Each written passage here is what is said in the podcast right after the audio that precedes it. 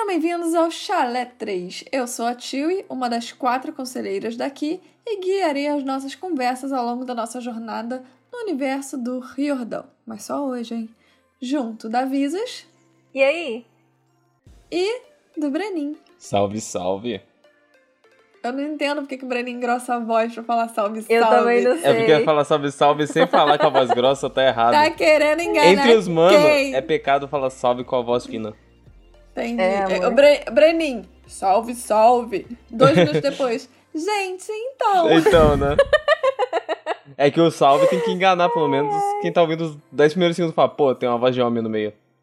Estamos no livro Percy Jackson e os Olimpianos, o último Olimpiano. Capítulo 8, tomo o pior banho da minha vida. Ai, ai. Então, né? Isso vindo de um filho de Poseidon quer dizer muita coisa. É verdade. Percy é fedido, ele não toma banho. O Percy até que toma banho. É, eu tava até lembrando dos meninos do mundo Potter falando que o pessoal lá do. do- Aham. de Hogwarts não Aham. toma banho, o pessoal daqui toma Aham. banho, porque eles falam que tem a casa de banhos, então, tipo, eles comentam e tal. Eles tomam muito banho. Então, tipo, O comparado Riordão é preocupado com, com a questão do banho. com a saúde das crianças.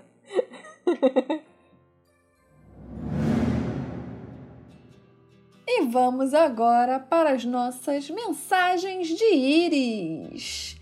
Que hoje a Tio ficou com preguiça de fazer a Tio fragmentada, então vou só chegar e falar: gente, temos mensagem de íris, é isso aí. Hoje eu tô, tô meio preguiçosa. Temos sim.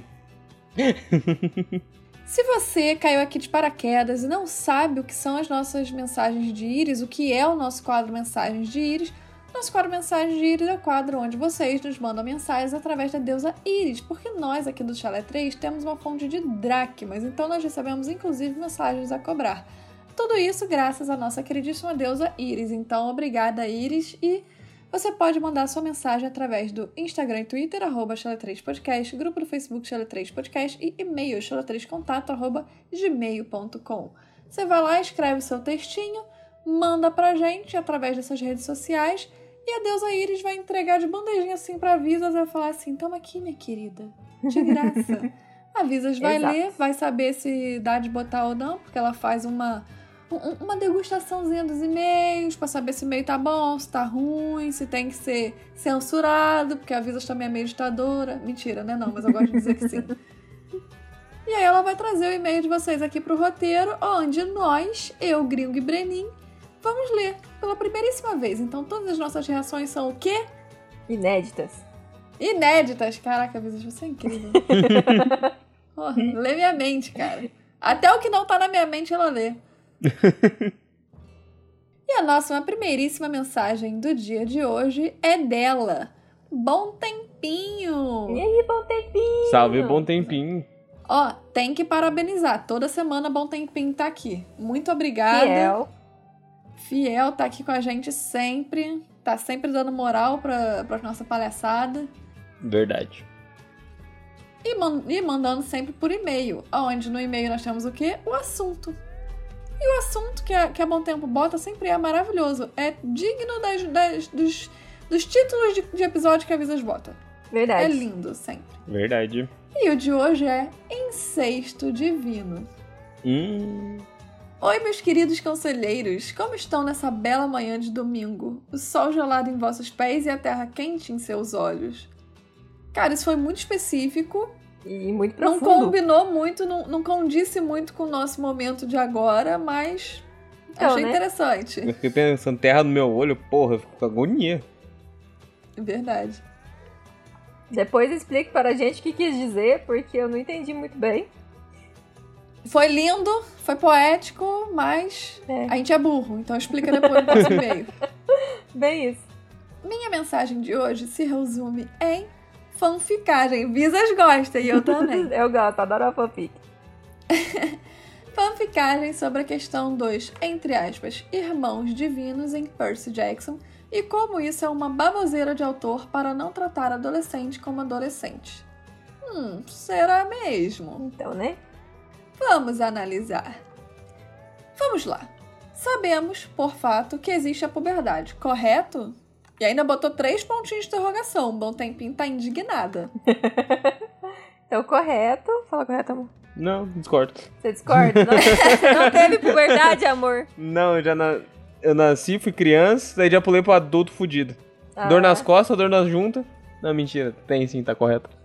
Tá correto, tio. Tem Mas a três pontos de interrogação, cada um fala Tá, um. tá correto. Cada um responde um, É. tá corretíssimo. Mas infelizmente queria estar brincando sobre a dor nas costas, a dor na junta e não tô. Isso é um jovem adulto de 20 anos. E o que acontece na puberdade, dentre outras coisas? O efeito coelho. Você é louco de adolescente eu pulando por aí. Então, né? Saiu Porra. pulando. Começaram a pular pra cima, estranho. Estamos tratando sobre um grupo de jovens que vive diariamente no mesmo quarto. Alguns tomam banho juntos. Nem todos, né? Como a gente falou mais cedo, não tomam banho. Exatamente. Se, se fosse Harry, Hermione e, e Rony, não ia tomar banho. O banheiro podia estar ali que eles não iam tomar. Então, assim, Exato. botei pin. Tem que pensar antes de, de, de falar se tomam banho ou não.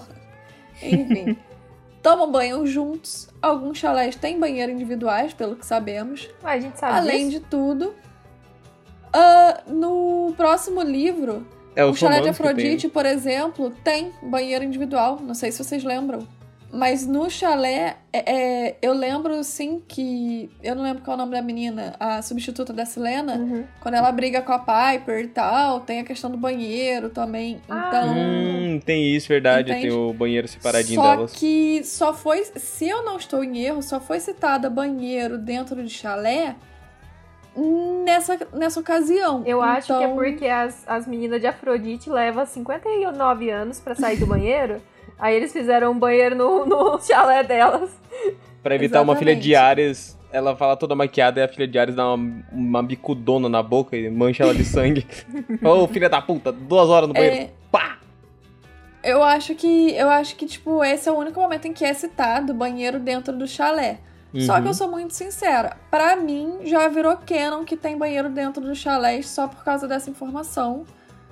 Porque pelo menos pra, pra mim não faz muito sentido você ter tipo 20 rapazes e meninas no mesmo quarto e não ter tipo um lavabozinho que seja, sabe? Tu Sim. tem que sair no meio da madrugada pra fazer um xixizinho, sendo que, tipo, Assim. em tese, se você estiver fora do quarto, as arpias podem te pegar. Enfim. É, no, no livro não tá, né? É, mais uma questão, por exemplo, o Percy a- fala durante todos os livros que eles têm que se dividir nas tarefas do acampamento. E uma das tarefas é lavar os banheiros. Então, tipo, eu não entendo bem se, se teria esses banheiros dentro dos chalés mesmo. É. Por conta disso. Eu acredito que não. A real é que eu acredito que não tem. Só acho que tem os banheiros, tipo, comunitários de uso geral. Só que ao mesmo tempo eu prefiro. eu- Eu, eu quando eu leio, eu prefiro assumir que sim, mesmo sabendo que não tem. Sabe? Tipo, Entendi. Porque, porque é aquilo, o Riordão ele cita essas limpezas de banheiro, aí quando vai pra Heróis do Olimpo, cita que o chalé de Afrodite tem banheiro, mas no geral, assim, ele não fala mais nada. Então, pra mim, é mais fácil quando eu ler, eu pensar que, que essa dinâmica de banheiro dentro do chalé existe, porque é mais fácil do que eu. Tipo, pra mim, do que ficar analisando, tipo, porra, eles têm que sair pra mijar? Pode ser aqueles banheiros que tem só só pia e o vaso. Não tem, tipo, nada pra eles banhar. Pra eles banhar tem que ser no banheiro comunitário, tipo, de academia, que só tem daí o chuveiro lá. Exatamente, tipo, é, é- é meio que isso.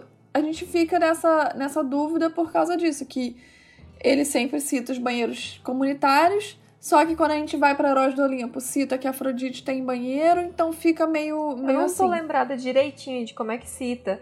Será que não é só, tipo, um, um espaço que elas usam pia pra maquiagem e tudo mais, não? Não sei, não Eu sei. também não lembro. Não sei Faz porque eu tempo não que lembro, eu, mas. que, eu, que eu li. Também. É. A gente vai descobrir no próximo livro. Exatamente. Quando a gente chegar lá, a gente discute sobre banheiro de novo. Uhum. Que a gente parou pra debater sobre banheiro. Super filosófico. Estamos tratando sobre um grupo de jovens que vivem diariamente no mesmo quarto. Alguns tomam banho juntos. Alguns chalés têm banheiro individuais, pelo que sabemos. Além de tudo, existe aquele sangue grego, a questão de ninguém ali dar positivo de parentesco no DNA com ninguém. Algumas exceções, como os Stoll, as Gardner, os D'Angelo. Nessa, nessa questão, eu acredito que o Bom Tempo quis dizer de tipo assim: ser irmão de sangue do tipo mesma mãe ou mesmo pai sem ser o divino. Sim. Sim. Pronto. Chegamos ao ponto que muito provavelmente rola umas saliências entre irmãos nos chalés. Obviamente, quando as crianças não estão na zona. Os garotos e, as garo e garotas ali dos 15 para cima se tornam demônios em muitos aspectos. São muitos hormônios e muita pressão de a qualquer momento a gente pode morrer. E tudo isso gera medidas extremas. Claro que isso acontece em excursões a outros chalés. Apolo, Hermes e Atena são muito sagazes e super conseguiriam burlar as árpias para dar uma escapada. O ponto é que são adolescentes e não se deve duvidar nada deles. Uhum. Eu não vou dizer que eu discordo de todo do bom tempo. Eu acho que adolescente realmente é foda. Só que aqui o Riordão ele quer dizer que existe uma regra de que irmãos não podem se comer. E é isso aí. Sim. Primo pode. Mas, tipo, se você é filho, é, no caso, irmão do mesmo pai ou mãe divino, não pode. E isso eu não acho que seja uma baboseira de autor. Eu concordo. Eu acho que até faria sentido se esse mundo que a gente. tá- Se essa realidade que a gente está debatendo fosse verdadeira, digamos assim. Eu acho que é uma regra super válida, super faz sentido pra mim. Só que trazendo isso pro mundo real. Cara, a gente sabe que adolescente é foda. Adolescente é, é como o bom, o bom Tempinho disse, é como coelho. E conheço muitas histórias de gente que pega primo, que, enfim, tem um monte de, de história por aí de família que casa irmão com irmão, primo com primo. Inclusive, Sim. meus avós, por parte de mãe, eram primos. Mas assim, é você tratar uma parada que. Como é que se diz? Falar que, que acontece, cara, não acontece. Se acontece, é uma exceção. E Sim. se aqui eles estão dizendo que existe a regra, existe a. A moral diz que não se pe- deve pegar irmão nesse mundo, então isso não acontece. Se acontecer, é da mesma forma que acontece no nosso mundo, onde também não é moralmente correto pegar o seu irmão. Vai acontecer? Vai. Só que vai ser uma exceção. Uhum. É, porque ele fala que essa questão de ali dar positivo, o DNA não dá, não dá positivo com ninguém. Mas ainda assim, é a mesma coisa de, por exemplo, você ter um irmão adotivo que ele vive com você desde criança. Ele é seu irmão. Foda-se se ele tem o mesmo DNA ou não, ainda é seu irmão. Então, tipo. E, tipo, mesmo ele não tendo essa questão no DNA, é- ele é seu irmão por parte de pai ou de mãe. Então. Sei lá. Independente dos deuses passarem ou não DNA adiante. Exato. E, e tecnicamente, eu tenho a impressão que eles passam porque eles passam características. Então, os filhos têm as características dos pais. Então, pra mim é uma espécie de DNA essa essa essa passagem. Eles deixam uma marca, né? Exato. Então, e a mesma coisa então, pra mim, eu acho que não aconteça porque é pré o, o Riordão já falou que não acontece. Pra ele não acontece é, é o que você falou, então seria no caso de ser uma exceção. Então, pra mim, eu não concordo com o bom tempinho. Eu entendo a questão de jovens e hormônios e tudo mais, mas não, para mim, Eu concordo com as relatoras. Em Com as Gênero, relatoras. grau e número. estamos num tribunal nesse momento, julgando a bom tempinho. Exato. Mas é que o, o Riordão, ele deixa bem escrito e bem cânone. Tipo, ele. Todos os livros ele segue. Irmão não pega irmão. Porque eles têm a consciência de que o pai divino é o mesmo. Então, na mente deles, é errado fazer isso e seguir pra frente. Aí ele vai no jogo do. Ele fez as primos pra não comer os irmãos. Ele joga os primos ali, ó. Ah, não, aquele lá é parente divino que não tem mesmo.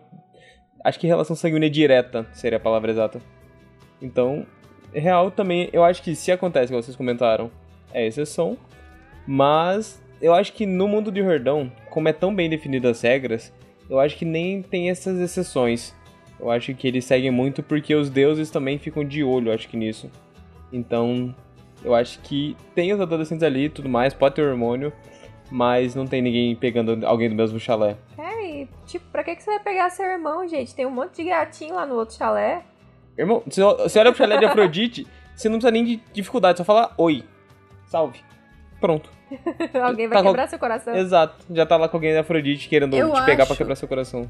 que, tipo assim, é muito a questão da, das relações, dos laços. Se você cria o laço com a pessoa de irmão, não interessa se você tá dormindo no mesmo chalé que ele, tomando banho com ele, esse, esse tesão de adolescente nunca vai existir no seu irmão É. entende? E, e isso sempre foi muito bem embasado. O que pode acontecer, por exemplo, que eu acho que inclusive já deve ter acontecido muitas vezes, é um filho de um deus não reclamado pegar o irmão dele sem querer. Porque, tipo assim, ele não sabe quem é o pai ou a mãe divina dele, ele vai fazer o quê? É. Entende? Faz sentido. Só que é aquilo, se ele não sabe quem é o pai ou a mãe dele, ele não vai ter relação de irmão com ninguém. Sim. E tudo é baseado nessa relação de irmão. Então, eles criam entre os próprios chalés, tipo, pessoas do mesmo chalé criam essa relação de irmão, só que não criam relação nem de primos, nem de família, nem de nada com chalés vizinhos. Sim. Então, tudo é baseado nisso. É, aqui dentro somos todos irmãos. Lá fora, ninguém pertence a ninguém. Somos todos colegas de acampamento Exato. entende? E, e eu acho que isso é a mesma coisa na vida real. A partir do momento que você estabelece uma relação de irmão com uma pessoa, não interessa se ela tem o mesmo DNA que você ou não. Tanto irmão adotivo quanto talvez uma pessoa que tenha crescido com você e seja muito próximo. Sim. Sim, A partir do momento que você estabelece aquela relação de irmão, você não olha essa pessoa com outros olhos, sabe? Porque já virou essa chavinha no seu cérebro. Tipo, você pode ser a última pessoa da face da Terra, você não vai ficar. Não, não, não adianta, você não vai olhar essa pessoa com outros olhos, sabe? É, enfim. E, e olha que eu tenho uma opinião muito complexa com relação a incesto, tá? Mas, mas eu acho que nesse caso é isso. E outra coisa que me trouxe à mente foi o seguinte: na próxima saga, eles tratam as faces dos deuses como sendo quase que deuses diferentes. É o mesmo deus, só que ao mesmo tempo não é o mesmo deus. Uhum. Sim. E ainda assim, eles tratam um semideus filho de Netuno como sendo irmão de um semideus filho de Poseidon. Então, assim, por que, que um semideus fi- filho de Poseidon não seria irmão de um semideus, tipo, que também é filho de Poseidon, sabe? Tipo, não, Sim. não sei se ficou estranho da entender. forma que eu falei, mas enfim, entende? Então eu acho que isso tá mais do que enraizado na forma como o Riordan escreveu e na forma como nós vamos entender o livro. Uhum. Sim, sim. De novo, nada diz que não possa ter uma exceção. Bom, voltando à mensagem da Bom Tempim. É, peço perdão de antemão a todos vocês, meus caros conselheiros, mas agora voltamos à programação normal. Ah, eu acho o seguinte, Bom Tempim. Pode mandar, entendeu? Às vezes a tua, entre aspas, dúvida ou mensagem pode ser a mesma coisa que outras pessoas já pensaram. E tudo tá aqui para ser debatido Concordo. Não, não achei tão pesada assim a mensagem a ponto de ser censurada, digamos A assim. gente já teve aula de Kiron muito pior que isso, então fica Exatamente. tranquilo. Realmente. Exatamente. É isso.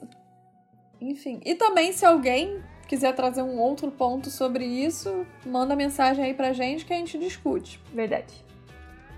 Voltando à mensagem da Bom Tempim. A Clarice é um bebê chorão para caralho. Birrenta, chata, sem noção do contexto maior. Ela tem um ponto, mas de forma algum é um momento. Infelizmente terei que concordar com o gringo. Era só ela dar uma de filha de Hermes e passar a charrete por baixo da. e passar a charrete por baixo da blusa. Pronto, resolveu na tranquilidade. Eles vão fazer o quê? Ir bater de frente contra os filhos do deus da guerra?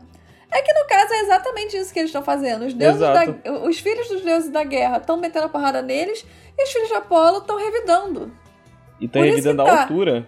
Um, Isso que é o pior. um, um joga setinha e a setinha num, num kick e vai embora, o outro fica falando em rima e não sei o que. Então, assim, eles estão brigando e é isso. Não tem só como dar uma de filho de Hermes. É mais fácil os filhos de Hermes aproveitarem a distração Concordo. e, E, e pegarem a charrete pra eles do que qualquer outra coisa. Acho que eles ainda só não fizeram isso porque eles estavam usando a charrete pra soltar a flecha nos outros. Se tivesse no chão, já tinha ó, mão leve ali, ó. E já era. Acho que os filhos de Hermes estão aproveitando a distração que eles estão causando pra, pra fazer outras coisas. Faz sentido. a atenção tá pra outra coisa. Mas isso é que nem a gente comentou no episódio anterior. Re- resolvia bem fácil com o Kiron falando, ó, resolve essa porra aqui agora, vamos resolver. Bota os- a galera pra Exatamente. conversar ali, ó, deixa com o chalé de Ares que vai ser mais útil, ponto. A gente devolve depois que acabar a guerra. Mas o Kiron tá off e é isso. É isso que acontece quando o professor sai de sala e não deixa ninguém pra tomar conta. Tinha que ter deixado alguém pra anotar o nome de quem tá bagunçando. Pô, Kiron meteu o pé, não deixou ninguém lá pra tomar conta do acampamento, aí virou a zorra. Ele lançou o Miranha, todo tio. mundo tacando e quem disse zaralho. que isso é problema meu? E foi embora. Exatamente. Eu adoro os quadros da Rachel. Ela não se importar muito com as coisas é normal, tendo em vista que ela é uma mortal e, portanto, não tem real noção da magni- magnitude disso. Não no momento. Então essa parte fica como meu solstício.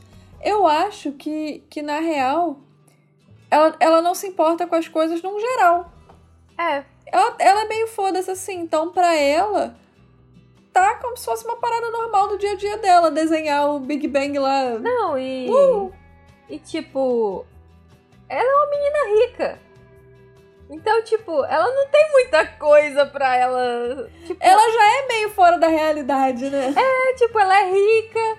E aí ela pode fazer o que ela quiser, assim, e é isso. Então, tipo, Pobre menina rica.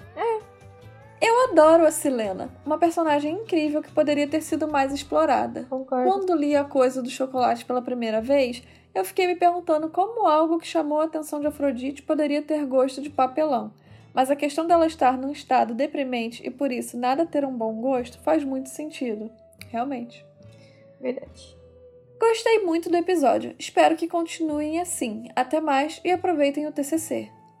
Caso um dia seja lido. Sempre é lido, bom Verdade, tempinho. eu nunca. Quando Gente, que a gente te deixou de fora? É porque o pessoal acha que eu corto as coisas. Gente, eu nunca corto nada. O pessoal só fica enchendo o saco. Eu nunca corto nenhuma mensagem. Não, mentira, ela corta assim, ela só não quer contar que é uma ditadora no fundo. Avisas é porque vocês não estão vendo, só que ela tá lançando uns olhares pra mim e pro Breninho. E aí a gente tem que balançar a cabeça e falar assim: sim, gente, tá tudo bem. Avisas não é uma ditadora. Exato. Ela não faz isso, ela não corta e-mails, ela não censura e-mail. não, não. Enfim, bom, muito obrigada, bom tempinho. Acho que trouxe, trouxe umas discussões muito legais aqui pra gente. Verdade. É, já sabemos que tem outra mensagem tua aqui, mas a gente tá aguardando pra semana que vem, Uhum. pra não ficar muito cheio. Mas semana que vem, então, a gente se vê aqui. Pode mandar outra, vai mandando que. E a gente tu vai sabe, lendo, vai dar tudo É, certo. você não vai ser censurada, vai dar tudo certo. Jamais. E valeu pela mensagem. Um beijão pra você. Bom tempinho. Valeuzão. Até mais. Se você, assim como a Bom Tempinho, também quer mandar mensagem pra gente e quer falar o seu ponto sobre coisas que foram debatidas aqui em outros episódios, ou nesse, ou coisas que outros ouvintes também puxaram o assunto aqui, pode mandar pra gente através do Instagram e Twitter, arroba chala3podcast, grupo no Facebook chala3podcast e e-mail chala3contato, arroba gmail.com. Dito isso, vamos agora para a nossa queridíssima Sinopse! Rio e Poder. O oitavo capítulo de O Último Olimpiano está cheio de expectativas. Percy e Nico finalmente podem realizar o aguardado plano, e enquanto Percy se torna invulnerável, nosso herói descobre, descobre o que realmente o liga ao mundo. Percy vai ficar como? Inabalável. O Percy virou o Kratos, pô. Batedor de deuses. Verdade. Percy, ele é colocado numa cela que ela parece completamente hermética. Afinal, ela foi feita para ali manter os mortos. E logo ele acha que já vai estar junto com eles, sem respirar, nem conseguir ficar ali tranquilo. A contracorrente retorna no bolso dele, mas ele não pode fazer nada com ela nesse momento.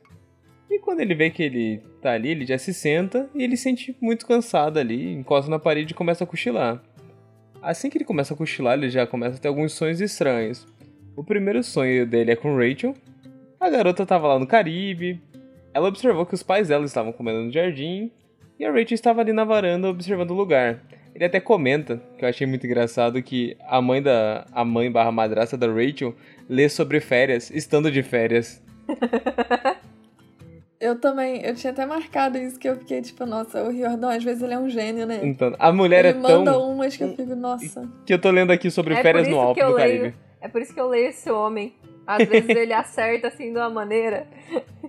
Parece que é sem querer, cara. Ele às vezes escreve uma frasezinha que talvez ele nem tenha pensado nisso, e- mas pra gente é tipo, nossa. Muito boa.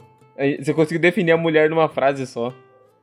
Tipo, uma coisa que tá escrito que o Percy fala e que eu não concordo é que ele acha que a cela é completamente hermética porque foi feita pra manter os mortos. Mano, eu não concordo com isso nem um pouco. Tipo, ela é a masmorra do Hades. Que tipo Sim. de inimigo morto que o Hades vai ter? Exato. Que masmorra é pra você botar prisioneiro, teoricamente seu inimigo. Tipo, que que. Sabe? Não, e tipo, se ele quiser, ele manda a pessoa lá pros campos de punição, não é pra uma celinha. Exatamente. O Percy só tava emocionado que tá preso ali e ficou, ah, que merda, vou morrer aqui. É, é que, tipo, pra mim, é, é uma cela pra, pra quem tá vivo. Porque quem tá morto, Hades tem total domínio daquele ser. Sim. Então, ele pode mandar pra onde ele quiser. E ele pode fazer o cara fazer o que ele quiser. Porque ele domina os mortos. Não, e é e o Percy fala que ele vai morrer em cinco minutos, mas ele fica lá e ele tem o sonho. Então, tipo, eu acho que é a impressão dele que ele tá ali trancado. Acho que ele tá com aquela impressão assim, eu vou morrer aqui dentro dessa merda. É Tô tipo assim, não ar. tem janela. Por onde vai passar o ar? Não tem ar. Pronto, tá hermético. Uhum, Sendo que, tipo assim, ele esqueceu que existe uma coisa chamada magia. exato. É que os Tipo- dois neurônios do Percy normalmente estão em conflito. Nessa hora eles estavam brigando pelo terceiro lugar. É, é, ele, ele tava puto. Tava puto e não pensou direito. Exato. É, mas é isso, tipo, eu li e na hora que eu li, eu vejo ele falando, ah, afinal foi feita para manter os mortos. Na hora me acendeu aquele negócio e eu comecei a pensar nisso. Eu fiquei tipo, cara, tu tá no reino de Hades. Ele é o dono dos mortos, ele faz o que ele quiser com os mortos. E aí eu pensei, cara, você é um inimigo de Hades. A cela não foi feita para os mortos, foi feita para os inimigos de Hades. E tipo assim, pode ser monstros, pode ser outros deuses, pode ser outros semideuses, pode ser tipo Pode ser a mãe do. Percy, que foi pega no começo do, do Ladrão de Raios, que pode ter ficado nesse Também. mesmo lugar. Então, tipo, Também. É, é meio que isso. Pra mim, a última opção daquelas masmorras são, são, são mortos, Exato. sabe? Tipo, enfim, é, é, é o último da lista, sabe? Mas aí isso me incomodou um pouquinho na escrita do Riordão, porque eu fiquei tipo, nossa, Riordão, deu uma vacilada aqui, tipo, pelo menos pra mim, eu acho que foi um errozinho dele. Sim, sim. Enfim. E a gente vê o Percy sonhando com a Rachel, né? E eu acho interessante. Ele tá tão puto que ele pensa, porra, eu tinha que ter ido com ela. aham. Só que ele sabe que o motivo dele não ir com ela não é porque, ah, eu tinha duas opções de escolher essa. Não, é, eu só posso escolher a opção de ficar, porque senão o mundo acaba. Só que aí ali ele tá tão puto porque ele acha que realmente não adiantou de nada. Tipo, ele não vai participar da batalha, o mundo vai acabar, então pra ele é tipo, antes eu tivesse ido com a Rachel, sabe? Pelo menos tinham aqueles últimos minutos. Eu acabei de pensar numa coisa que a gente estava falando sobre a prisão ser para os mortos. Eu acho que elas são utilizadas para os mortos só em casos, por exemplo, sabe quando o Dédalo foi Aham. pego e vai lá para ele ser julgado? Tipo, alguns mortos passam por esse julgamento, mas com os três juízes ali e tudo mais. Eu acho que Tipo os nesse fantasminhas que ficam. tem risco de fugir. é Sim. Que, que tem histórico de fuga e esse tipo de coisa. Eu acho que nesse caso ficariam nesses, nessas prisões. Só que na- eu também concordo contigo que seria mais pra quem tá vivo. Porque esses mortos, o Hades tem muito controle sobre eles, então. Ele não ia fazer uma prisão por causa de uma exceção. Sim. Bom, então o sonho muda e o Percy some, sai daquela visão do Caribe com a Rachel e acaba vendo o arco de St. Louis, onde uma tempestade enorme está acontecendo. Esse arco de St. Louis, gente, não sei se vocês se lembram, mas é de onde o Percy cai no Ladrão de Raios. E é outra referência Muita referência de Aham. ladrão de raios. é outra referência ao ladrão de raios. Olha só quantas nós já tivemos. Nós já encontramos com a Fúria, professora de matemática do Percy. Nós estamos voltando ao submundo. Sim. Nós estamos vendo o arco de St. Louis. Tem outras referências também, mas que agora eu não vou lembrar. Mas enfim, o tempo todo ele tá trazendo a gente pro primeiro livro. Sim. O tempo todo ele tá fazendo essas referências, tá, tá querendo meio que. Relembrar o início pra poder finalizar. Exato, exato. exato. Pegar aquele tom de nostalgia, né? Fica, pô, ele pulou de lá. Exatamente. Eu, eu, eu tenho que dizer que eu gosto muito disso. Adoro quando autores fazem isso. Adoro quando um filme, tipo, recapitula coisa do início. Adoro, acho, acho muito legal. Sim, é quase sim. uma homenagem, né, ao começo de tudo. Enfim. E aí o Percy tá ali olhando no arco de St. Louis e ele vê uma repórter contando sobre aquela tempestade e sobre o desmoronamento de um prédio. Por quê? Porque enquanto que o Percy tá ali e a repórter está falando a reportagem dela sobre a tempestade, um raio atinge a tempestade que derruba um prédio, que é aquela loucura. E aí ele percebe que ele estava claramente vendo a passagem do monstro Tifão. E ele pode ver o, o, o Zeus, tipo, com aquele raio, simplesmente fazer uma cosquinha no Tifão. Mal para o, o, o tifão, tipo, dá uma recuadinha, mas é uma Exato. coisa tão O Tifão pequena. dá um arrecô no pio e continua. Sim. Como se nada tivesse acontecido. Isso que é o raio mestre, ele comenta. É o raio mestre de Zeus, bateu no peito do bicho, o bicho abanou e socou os Zeus de volta. Exatamente. O Percy então constata que o Titã já havia chegado no Mississippi, cruzando assim metade do país. Ou seja, lá atrás na reunião de guerra do acampamento, o monstro ainda estava tipo lá para São Francisco por aí. Aqui a gente já tá vendo ele no Mississippi, que é tipo o, a meiuca já. Então assim, o bichão tá chegando. Ó, o bicho vinho. Também, é, a Visas não bo- botou aqui, mas eu vou falar. Ele também chega a ver Artemis claramente. Ele vê uma sombra dourada que ele pensa ser o Apolo. Sim. Ele vê, tipo, as carruagens, né? Passeando ali, todo mundo atacando. Sim, sim. Então, assim, é, é- todos os deuses, os 12 olimpianos estão lá. Lógico, com as exceções de Deméter, de Poseidon, enfim. Mas a gente vê que tá quase que os 12 lá, tipo, o Olimpo inteiro tentando combater o cara e já chegou na metade do caminho. Então, aqui finalmente a gente tem um senso de urgência. E você tem Inclusive um por parte dos de deuses. que os deuses não estão fazendo tanto efeito. Porque, Não tipo, eles conseguem retardar ele, só que não conseguem pará-lo. Então, a gente vê a diferença que tem realmente de ter os três grandes juntos numa batalha. Porque quando ele conta a história de como eles pararam o Tifão, eles falam: a força principal foi Poseidon, Hades e Zeus batendo junto no bicho. Ali, quando tá só Zeus, apesar de ter os outros olimpianos, só um dos três grandes só dá um tropeço no bicho ali.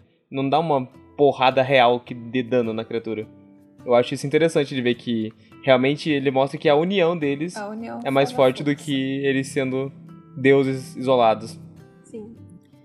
Ele, ele quer mostrar que sem a união deles, eles não são nada. Sim. Tipo, dane-se que você é um dos três grandes.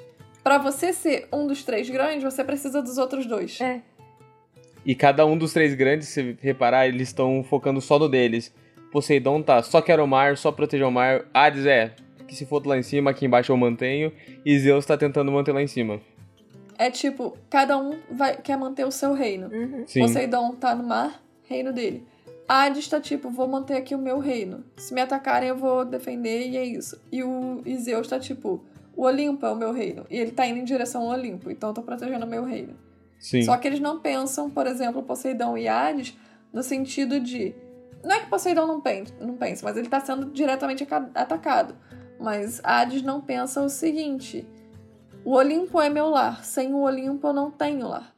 Porque ele sempre Sim. é rejeitado. Então ele tá tipo, cada um fica na sua, Poseidon também não tá lá, dane-se. Ele não pronto. vê o Olimpo como o lar dele.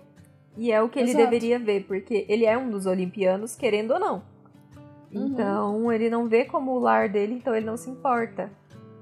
Exatamente. Tá que nem a Clarice. Quero um pedido de desculpa, senão eu não vou lutar. Exato. Birrento. Ele já tá mais pior, né? Que ele tá assim. Tô nem aí pra luta. Quando acabar, eu vou lá e ganho dos cadáveres. Tá mais pior. Tá mais pior, li ruim. O Hades tá tipo assim: só vou se Zeus me pedir. Uhum. Eu quero um pedido por escrito.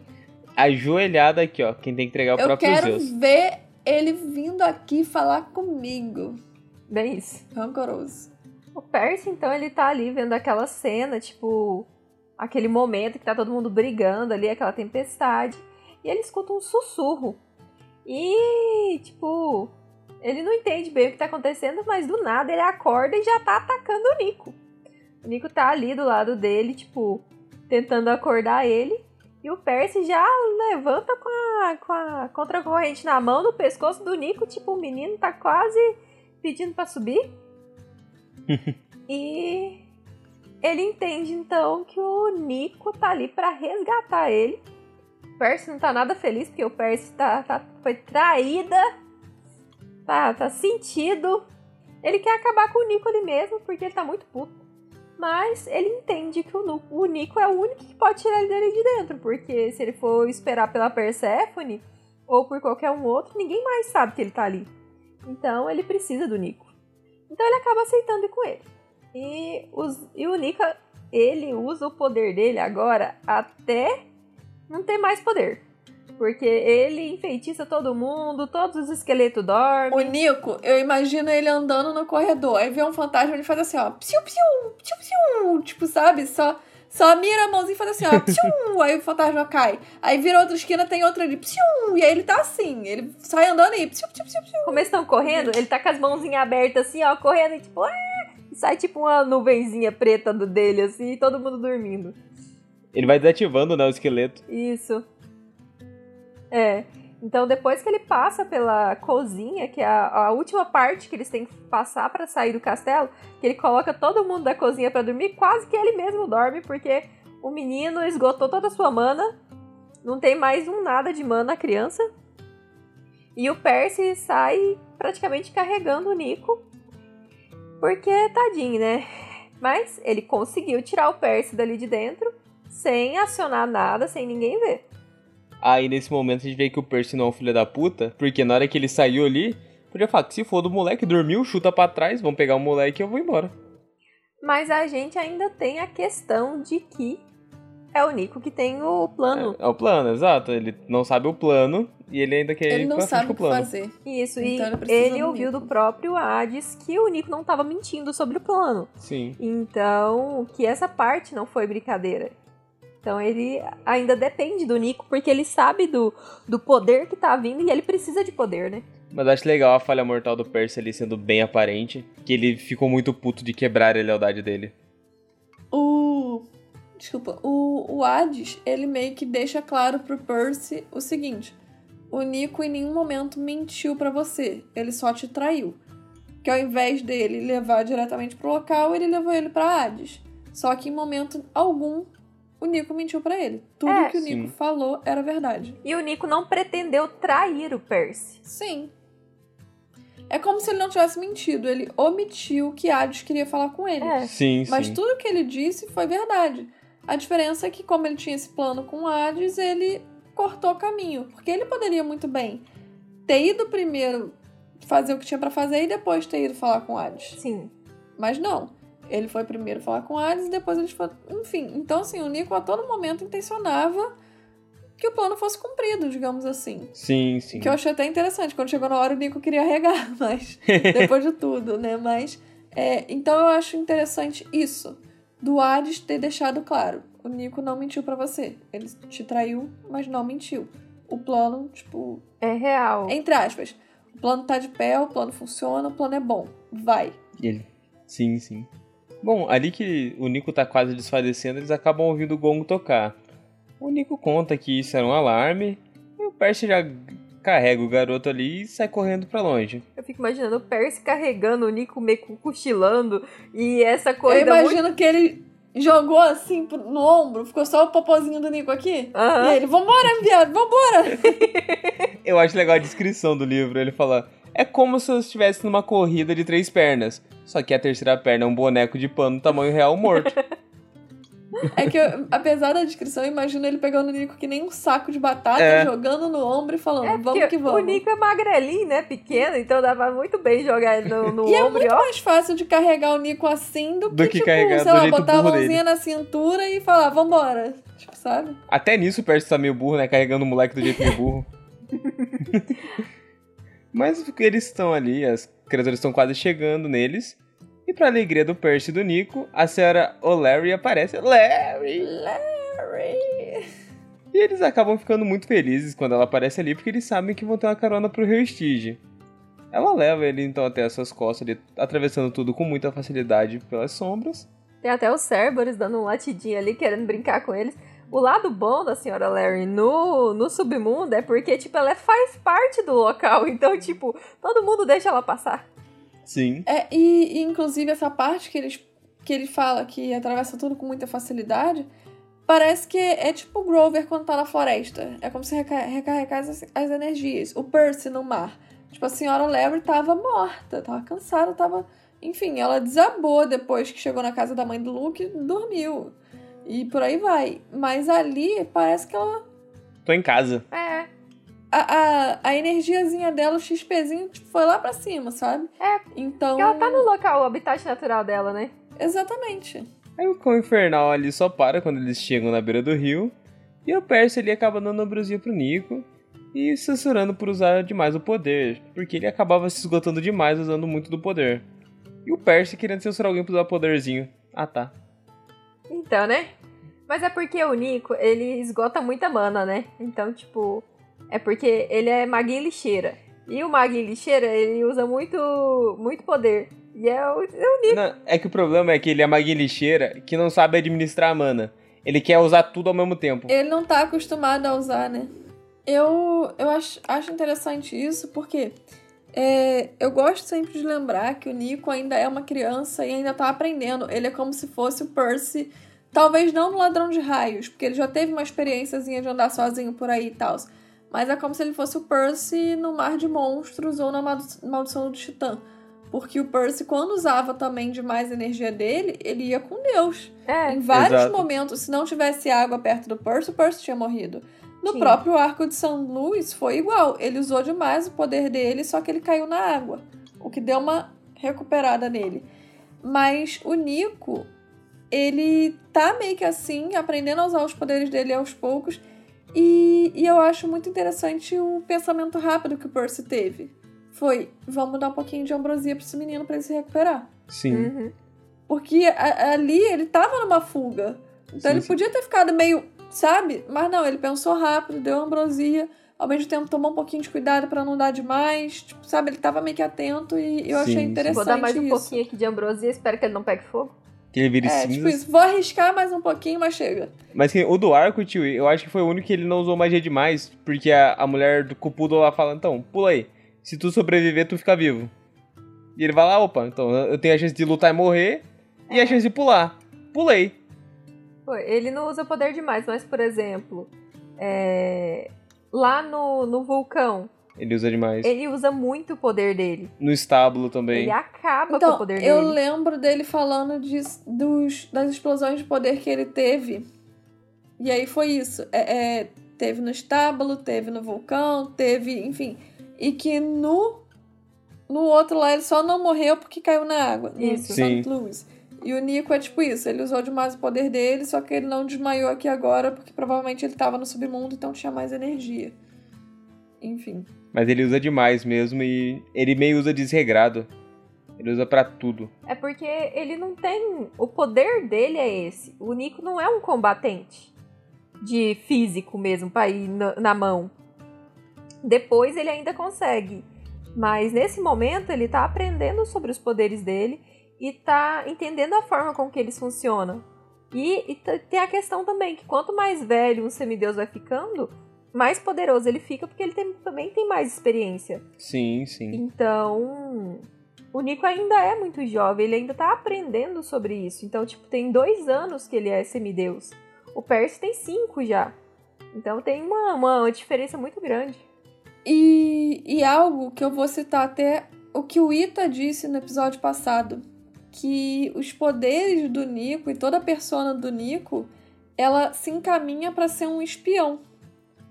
Porque o Nico, ele é todo magrinho, esguio, tem os poderes dele de, tipo assim, ele fica meio preso nas sombras e tal. Então, é, é, eu acho o seguinte, o Percy, ele é um guerreiro, ele é a linha de frente. A Annabeth, ela é a cabeça, ela é general, ela fica atrás fazendo os planos. O Nico, ele é o espião. Ele é feito para fugir, É, não pra lutar. Ou pra assassinar. Então tipo, é ele isso. entra ali no meio da linha inimiga e faz o terror ali naquela hora. Então, tipo, ele é pra esses Exatamente. momentos esporádicos. E ele é o. Ele não é pra batalha. E ali ele tava tendo que A única coisa de batalha abrir o caminho dele na assim porrada. é invocar os esqueletos. Ele é o que pode fornecer bucha pra batalha. Mas não o que vai estar ali junto com as buchas enfrentando as coisas. É, bom, e com todos esses poderes, nós temos o que? A grande necessidade de tirar um cochilo. Algo que o Nico aprendeu desde cedo. Eu gosto desse trocadilho com o- Eu também. a frase do Homem-Aranha. Com grandes poderes vem uma grande necessidade de tirar um cochilo. Marquei isso na hora porque eu fiquei tipo, mano. Que perfeição, Genial, né? Riordão. Porra, tá vendo? Segunda frase desse capítulo que o Riordão bota, que eu tenho certeza que ele ficou tipo. Só sentou, escreveu e cagou. E que eu falo, cara, tu foi genial aqui, tu foi muito perspicaz. Verdade. Mas enfim. Bom, e é isso. Nico diz que com grandes responsabilidades vem uma grande necessidade de tirar um cochilo. Mas, quer dizer, com grandes poderes vem uma grande necessidade de tirar o cochilo. Meti o Homem-Aranha aqui do nada. Mas o Percy não podia deixar ele dormir e foi onde ele deu o segundo pedacinho, pedacinho de ambrosia. O Nico então acaba. Parece que é um Red Bullzinho, ficou mais acordado e tal. E ele começa a explicar ao Percy como que seria o ritual no rio. Diz que o Percy tinha que se preparar ou ia acabar sendo destruído pelo rio. Só que antes que ele terminasse de fa- falar, tipo, de explicar e tal, no meio da frase, o fantasma de Aquiles apareceu ali para dar um aviso. Cara, o fantasma de Aquiles aparecer, eu acho isso foda desde a primeira vez que eu li. Concordo. Sim. E ele é muito filho de Ares. Ele fala que ele tem a cara de Ares, ele tem a cara de que quer uma batalha que odeia todo mundo, só que Não. não tem o olho pegando fogo. Sim, e ele fala assim que por um instante ele achou que fosse Ares ali. Então, tipo, e ele ainda tá na armadura de guerra Sim, com a ali, túnica espar- junto. espartano e espartano? Espartano. E então, tipo, eu acho que é uma visão muito legal e ele tá com a eles sabem quem é porque tem uma flecha fincada no, Calcanhar. no calcanhar dele, então, né, é meio difícil de, de, de errar a pessoa. Mas é, é legal ele falando que o maior semideus tá ali e ele comparou direto com o. Principalmente o principal deus da guerra. Ele fala, tipo, porra, ele é o deus da guerra, ele é a cara do deus da guerra, só não tem o olho pegando fogo. Eu, eu acho muito legal esse cara. Do. Porque eu não sei se. Eu lembro que a gente já comentou isso, só que muito lá no começo, da jornada do herói do Percy sempre ser a jornada de algum herói da mitologia grega. Uhum. Sim. Então, por exemplo, a gente já teve a jornada do Perseu, a gente já teve a jornada do Teseu, a gente já teve o próprio Hércules. Enfim, e cada livro é uma jornada. E aqui a gente chegou na jornada de Aquiles. E aí Aquiles aparece. Sim, Não é como se o Percy estivesse vendo um, um, tivendo um sonho de, E nem- de feedback. E nem são os acontecimentos, assim, tipo, ele não faz os acontecimentos de Aquiles. É o próprio Aquiles que tá aqui. Exatamente. Ele vai passar pela mesma aprovação que o Aquiles passou. E é o Aquiles que tá aconselhando ele. Ele tá falando, ó, rapaziada. Tá aqui, ó. Vou te passar o papo, tu escuta direito. Eu fico pensando, porque, tipo, tem a questão aqui do Percy, que ele vai passar. Tipo, ele tem que se conectar com o mundo e tem que ter algo que deixe ele conectado com o mundo. Será que o Aquiles também teve? Porque quem segurou ele foi a mãe dele, né? Sim. O que manteve ele conectado foi a mãe, porque ele era um neném, ele não teve a escolha. Então foi a mãe dele que foi a conexão, não por ele querer. Por ela, foi por ela ter segurado ele. Foi pra ela querer proteger ele ao extremo. É, é, essas são as diferenças, né? Tipo, a gente tem a história que aconteceu real, real ali entre aspas, dentro do livro, E a gente tem a releitura do Riordão para colocar isso encaixado no livro, e é muito legal. Sim. E no Riordão, ele dá um motivo para para isso não funcionar 100%. No seguinte, no quando você é um bebê, aonde você segurar vai ser a fraqueza. Quando você é um adulto, você precisa ter algo que te segure. E aí esse Sim. algo que te segurou vai ser a sua fraqueza. É, e a- vai ter o ponto no seu corpo que vai ser a fraqueza e vai ter aquilo que te segurou. Então são duas coisas diferentes, mas que se completam. Porque ele Exatamente. escolheu, acho que é o maior tinha que. Você escolhe a sua fraqueza.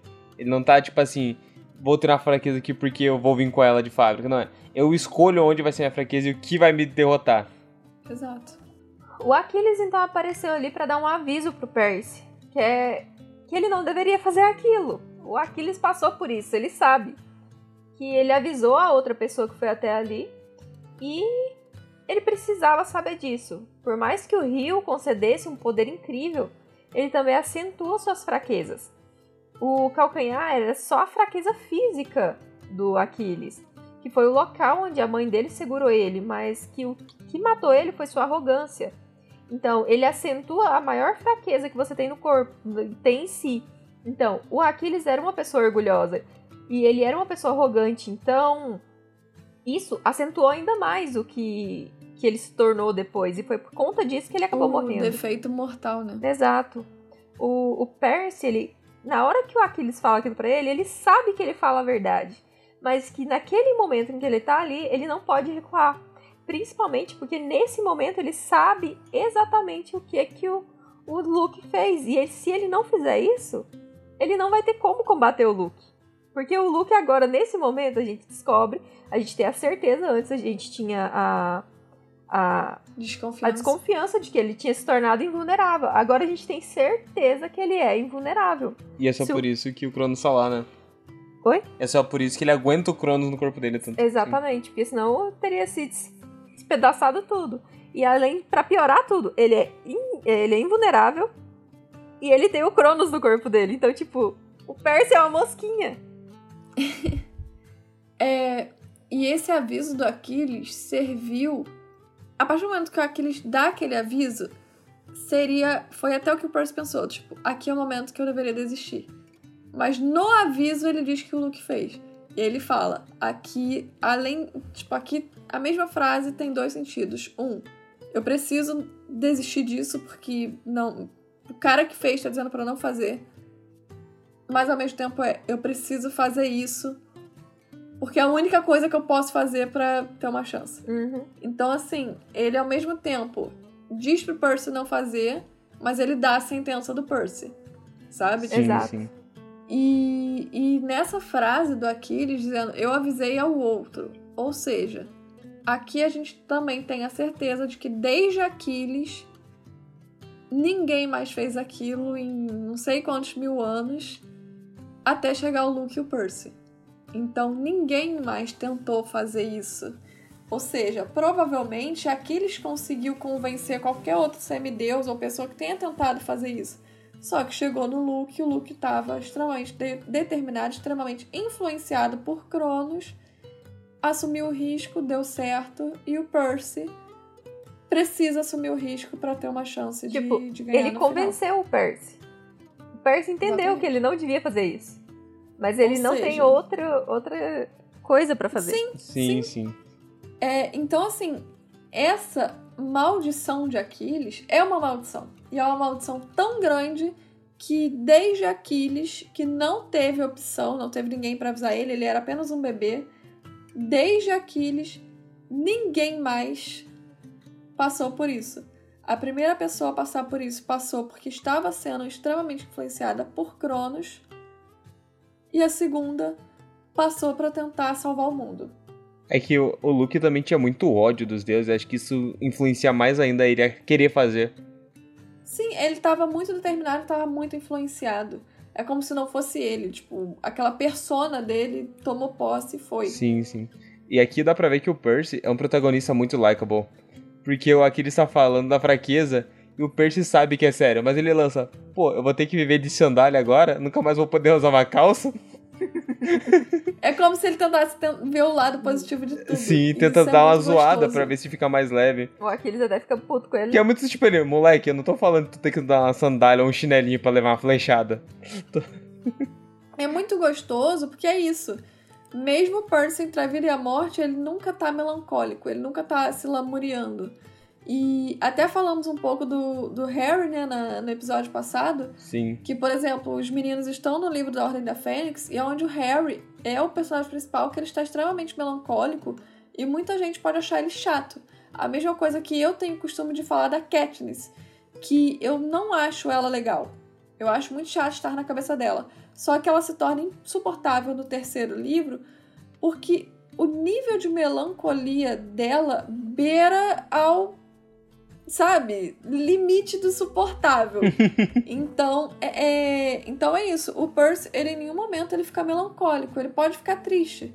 Mas a tristeza dele é é uma tristeza que, ao invés de ele ficar, putz, vai dar merda, hum, e ficar triste, não, ele fica, putz, vai dar merda, não vou poder usar sandália. Tipo, sabe? É meio que isso. Então ele. A tris- tristeza dele não é melancólica, é uma tristeza meio satirizada, sabe? Sim, porque ele é desse estilo. Sim, sim. Ele, eu acho que ele é muito fácil de se identificar, porque é um estilo que muitas pessoas usam pra resolver as coisas. Tipo, ó, você fala, porra, tô fudido de dinheiro. É uma porra, uma porra de uma situação triste. Mas eu falo, pô, mano, tô fudido de dinheiro. Mano, se cair moeda eu pego. Se dá uma zoada no negócio, fica mais leve de levar o negócio pra frente. Bom, aí o Aquiles vê que o Percy tá motivado e se dá por vencido, e ele explica o que, que ele tem que fazer. Que ele tem que se concentrar em um ponto mortal, e esse ponto ia ser a fraqueza dele. O ponto seria tanto no corpo dele, quanto ele tem que achar o ponto pra se ligar e ancorar a alma dele no mundo. E o Aquiles até comenta com ele que se ele perde esse ponto de vista, o rio vai acabar com ele, vai consumir ele, e ele vai ficar ali eternamente no rio do Estige junto com as outras almas que estão lá. O Nico, na hora que escuta isso, ele parece que não gosta muito e tenta desistir do plano ali na hora e fala: Percy, não é uma boa, vai dar ruim. Mas o Percy já decidiu ali e falou que vou pra frente e segue em frente pro rio. Ele já vai começando a pensar no seu ponto mortal. E ele, diferente de pensar algum ponto impossível de ser tocado, algo assim, ele decide que o ponto vai ser a base da sua coluna. Porque era um local que ficaria bem protegido pela armadura dele e era bem mais digno que um local tipo o sovaco ou embaixo do braço, algo assim. Eu preciso dizer que desde que eu li pela primeira vez, eu ficava pensando em que local escolher. Eu colocaria na Sim. sola do meu pé. Não vai um ataque não vai lá. Você vai pisar numa pedrinha, vai enfiar aí no seu pé, É isso que eu ia falar. Tem que ser uma vai lança. pisar né? num caco de vidro. Caco de vidro vai cortar seu pé e você vai morrer. Mas aí tem, tem que ser se você pisar num prego ou coisa assim, mágico. Porque o bagulho mundano não atravessa. Atravessa. Não, cara, claro que não.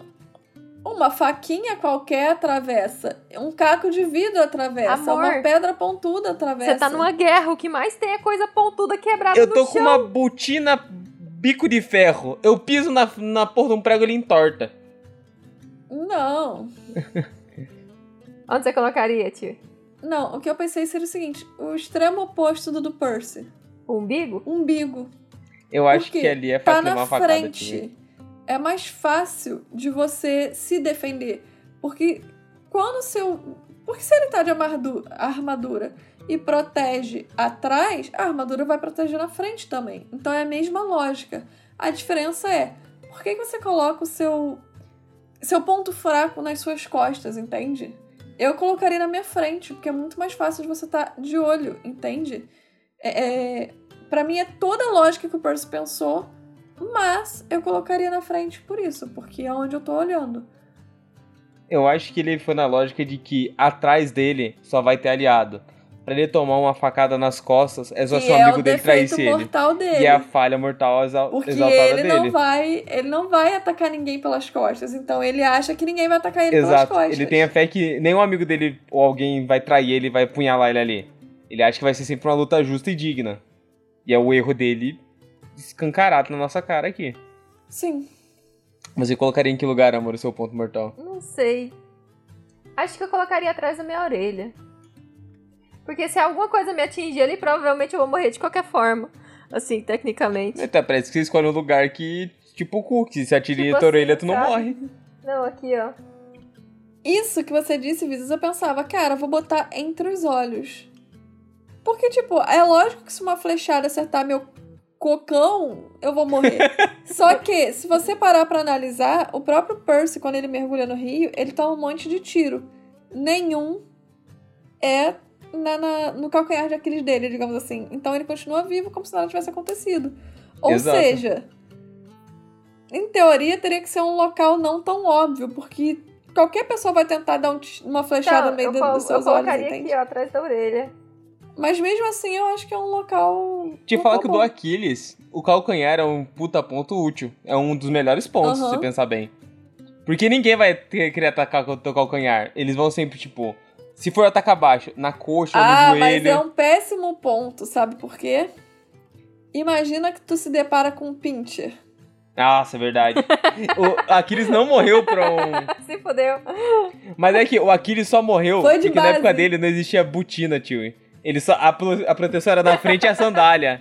Se tivesse a botina cano alto, porra, não levava uma flecha ali nada. Eu vou citar um pedacinho agora, porque eu comecei a escrever no roteiro o que acontecia. E eu não gostei do que eu tava escrevendo, eu falei, eu vou copiar essa parte aqui, porque é isso. Imagine saltar em um poço de ácido borbulhante. Agora multiplique essa dor por 50. Nem assim você estará perto de compreender a sensação de nadar no estige. Eu planejei entrar lenta e corajosamente como um herói de verdade, mas assim que a água tocou minhas pernas, meus músculos se transformaram em geleia e eu caí de cara na correnteza. Submergi por completo. Pela primeira vez na vida eu co- con- pela primeira vez na vida eu não conseguia respirar debaixo d'água. Finalmente compreendi o pânico do afogamento. Cada nervo do meu corpo queimava. Eu estava me dissolvendo na água. Via rostos: Rachel, Grover, Tyson e minha mãe. Mas eles desapareciam assim que surgiam. Percy, disse minha mãe, eu lhe dou minha bênção. Tenha cuidado, irmão, pediu Tyson. Entiladas! exclamou Grover. Eu não sabia de onde, isso- de onde vinha isso, mas não pareceu ajudar muito. Eu estava perdendo a luta. A dor era forte demais. Minhas mãos e meus pés se dissolviam na água, minha alma estava sendo arrancada do corpo. Não conseguia me lembrar de quem eu era. A dor da foice de Cronos não era nada comparada a essa. Acorda, disse uma voz familiar. Lembre-se de sua corda salva-vidas, idiota. De repente senti um puxão na parte inferior das costas. A corrente me puxava, mas não estava me levando mais. Imaginei o fio da- nas minhas costas me mantendo preso à margem. Aguente firme, cabeça de alga. Era a voz de Annabeth, bem mais nítida agora. Você não vai escapar de mim tão fácil assim. A corda ficou mais forte. Agora eu conseguia ver Annabeth, descalça, de pé no alto do pier do lago de canoagem. Eu havia caído da minha canoa. Era isso. Ela estendia a mão para me puxar e fazia força para não rir. Vestia a camisa laranja do acampamento e jeans. Seu cabelo estava escondido embaixo dos bonés dos Yankees, o que era estranho, pois isso deveria torná-lo invisível. Às vezes você é tão idiota, ela sorria. Vamos, segure minha mão. As lembranças me voltavam em enxurradas, mais vívidas e mais coloridas. Parei de me dissolver. Meu nome era Percy Jackson. Estendi o braço e segurei a mão de Annabeth. De repente, emergi das águas do rio e desabei na areia. O bom é que o Percy esquece o próprio nome, né? O nome dele é Perseu Jackson. Não, não, meu nome é o meu apelido, Percy. É, cara, é uma descrição muito legal do, do que seria o que, aquilo que ele tá fazendo. Só que pra mim a melhor coisa do mundo é eu imaginando o Percy estufando o peito e querendo entrar igual aqueles salva-vidas assim, tipo, super sexy, poderoso assim na água. E o primeiro pisão que ele dá no, no mar, entre aspas, É como rio, se ele escorregasse na areia e cai de cara. É, é como se ele, tipo, do nada desse tela azul e ele desmaiasse, sabe? Aham. Tipo, como se ele botasse o pé e fizesse um "Hum", e caísse assim igual uma ameba. Sim. Eu, cara, eu, eu acho isso demais. Eu fico tipo, nossa, Riordão, você consegue descrever tão bem umas paradas, porque é isso. Ninguém. Não, não existe herói da Marvel que entra bonito, sai lindo. Tá ligado? Riordão faz Ninguém é Aquaman. É, o Riordão faz nível vida real. O Percy entrou, tipo, não, sou o fodão. Primeiro passo, virei uma meba. Tipo, sabe? É, é lindo isso, é lindo. Uma coisa que eu acho interessante é que o Percy fala que várias pessoas vieram na cabeça dele, algumas falaram algumas coisas. Mas se a gente notar, a Rachel não aparece falando alguma coisa para ele. Eu tenho a impressão de que é, é, é muito novo o que. É meio fraca ainda. Isso, é muito deles. fraca a relação dos dois. Não é tipo a Annabeth que tá com ele desde o primeiro livro aí. Tem a mãe dele que poderia ser um ponto a ser mais forte, só que a gente já notou que o Percy tá meio que, que pouco se fudendo que a mãe dele tá sentindo. Porque, meu Deus, nunca vi um menino mais, Tipo mais sonso no mundo, que acontece um milhão de coisas com ele e ele só conta pra mãe dele seis meses depois. Sim. Mas eu gosto. O próprio Paul não aparece. Sim. E quando a gente tem essa parte da Annabeth, então, tipo, ela chega já falando assim, tipo, lembra da corda, seu idiota. Tipo, tem aquela coisa. A gente vê a Annabeth falando isso. Porque o Percy é muito sonso, então, tipo, lembra que você tem que. Pega a corda, você tem como sair daí. Então, eu gosto da forma com que ela aparece para ele. Eu gosto que quanto mais forte a relação dele com a pessoa, mais ela fala nas lembranças dele. Que na primeira aparece até a imagem da Rachel, mas ela só aparece, fala nada. Aparece o Tyson, fala uma frase um pouco mais pequenininha, tipo, bem pequenininha. Aparece daí o Grover fala enchiladas, que é o tipo, ele tem a ligação empática com o Grover e comida é um tipo meio que um laço ali forte entre eles. A mãe dele fala mais, fala uma frase inteira que é que eu lhe dou minha bênção. Mas a única que fala, Fala e ele o nome escuta dele mesmo. E depois fala, lhe dou Sim. uma benção. Também é forte ela falar o nome dele. É, e- Exato. E, eu acho que é importante a mãe dele, ele lembrar que ela deu a bênção Sim. naquele momento ali também. E aí vem a Annabeth, que é a que puxa ele real pro mundo. Mas eu acho interessante que a Rachel foi a primeira que ele pensou, mas é a mais fraca de todas que ele pensou. Uhum. Sim. Só finalizando, eu acho bem bonito a última coisa que ele vê da Annabeth. Ele vê ela ali no lago de canoagem, rindo e brincando com ele. Tipo, é uma coisa natural. É, tá aqui acontecendo. Ele é, eu caí da, do, eu caí da minha canoa. Ele não lembra que ele tá dentro do rio E Estige. ela tá esticando a mão pra ele. Aham. Isso, isso é, tipo, muito significativo, assim. Eu tô achando muito engraçado, velho. Meu nome é Percy Jackson, não é Perseu, não. Foda-se o nome que a mãe me deu. É que é aquela coisa. Pra ele, ele é o Percy, porque ninguém chama ele de Perseu. Só o pai dele quando tá puto, ou alguém quando tá puto com ele. É, verdade. Tipo a Annabeth chamando ele de Perseu Jackson quando ele faz alguma merda. É, ou então é, os deuses, tipo, Perseu Jackson, não sei o quê, Uhum. o Kiron, quando ele foi revelado como filho de Poseidon, salve Perseu Jackson, tipo, é umas paradas assim. Pra ele não, pra ele ele é o Percy. Uhum. Isso é legal, pô. Muito bom dele. E, e eu acho muito interessante o seguinte: a gente tá a todo momento, o Percy sonha com a Rachel, Percy pensa na Rachel, Percy, tipo, nesse capítulo inteiro, ele cagou pra Annabeth. Ele pensou na Rachel umas três vezes, tudo é Rachel, Rachel, Rachel. Mas na hora do vamos ver, quem foi a âncora dele com o mundo? Foi a Annabeth. Então, é uma parada que, tipo assim, parece que aqui ele assumiu pra ele mesmo do. É a Annabeth. É ela. Não é Rachel, não é Calypso, não é ninguém. É a Annabeth. Tipo, sabe? Parece que ele finalmente assumiu pra ele mesmo. Sim.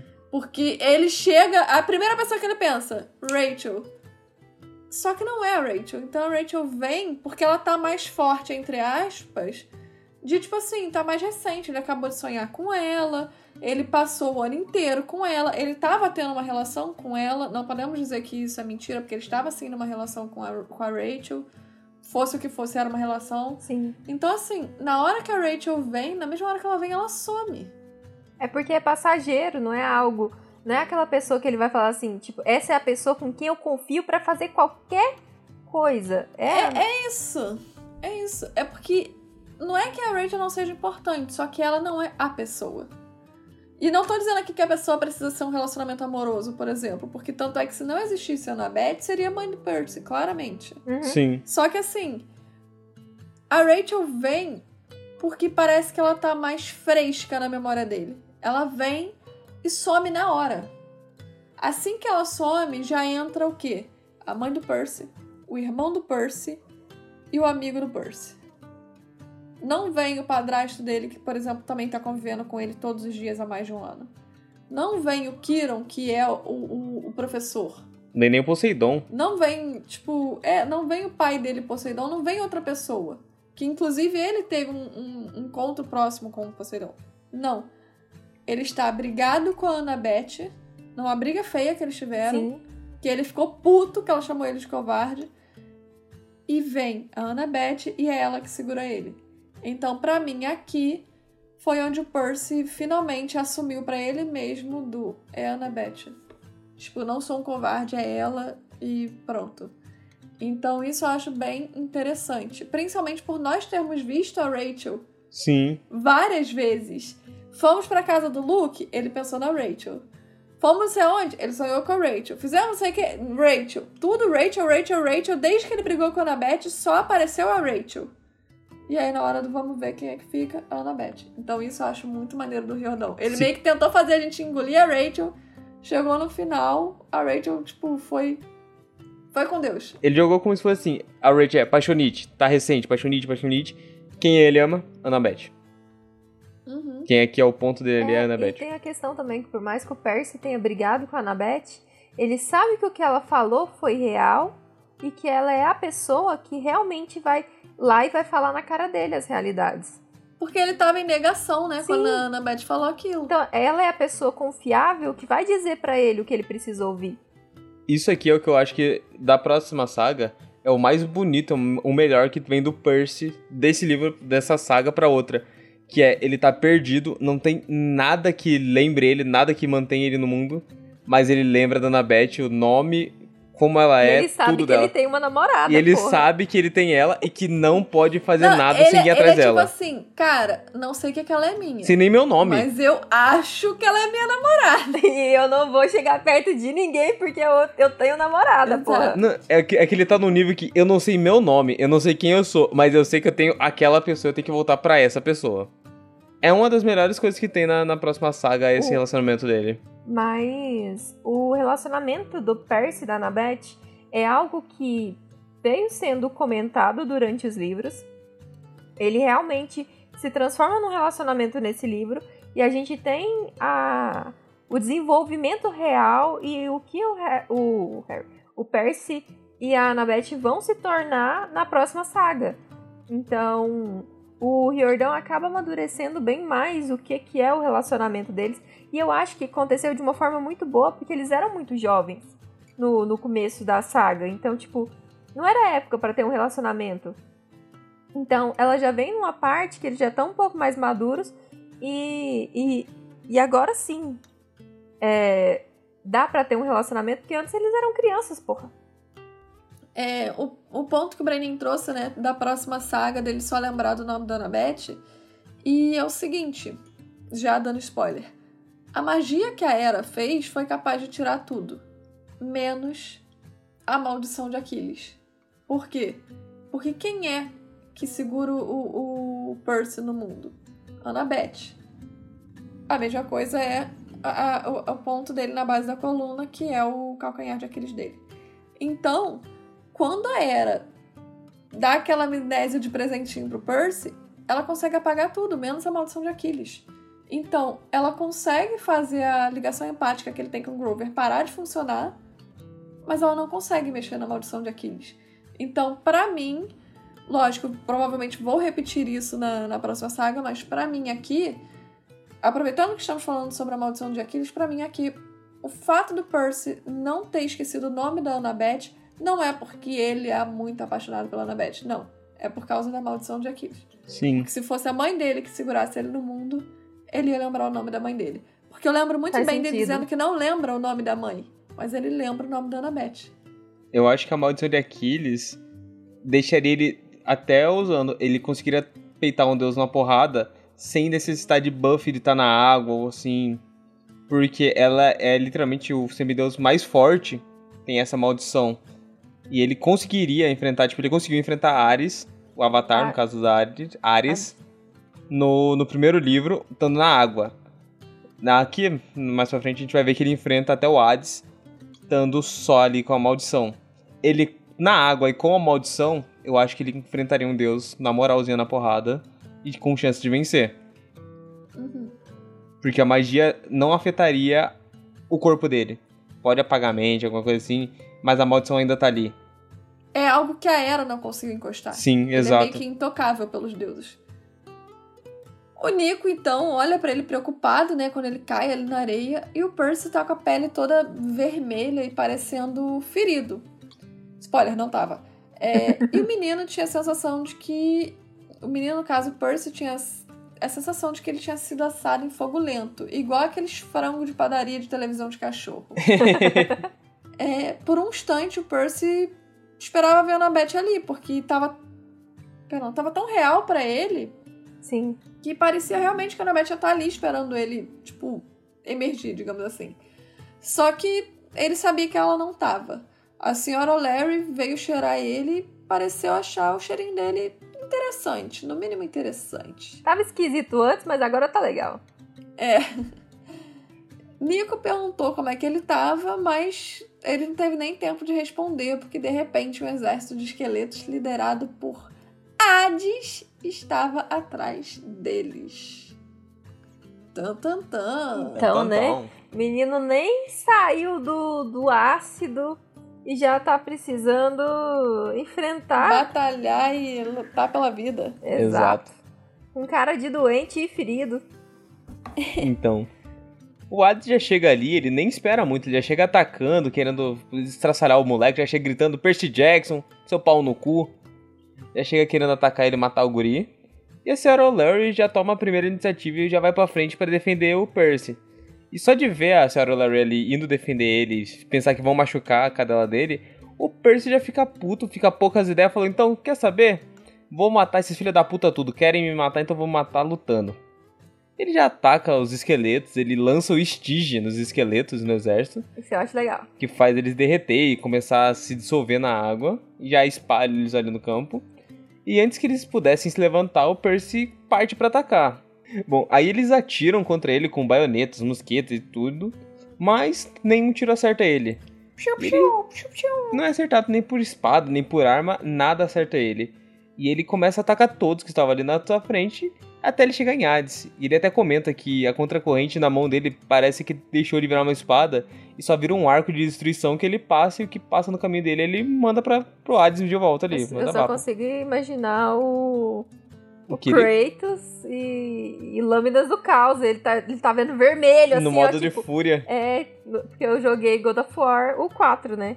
Então, o... qual que é o 4? O God of War. É só God of War. É, é o 4. Então, tipo, a hora que ele fica em fúria, é, fica tudo vermelho assim, ele sai destruindo tudo e tal. Então, eu só consigo imaginar esse momento do, do Percy que ele entra em fúria.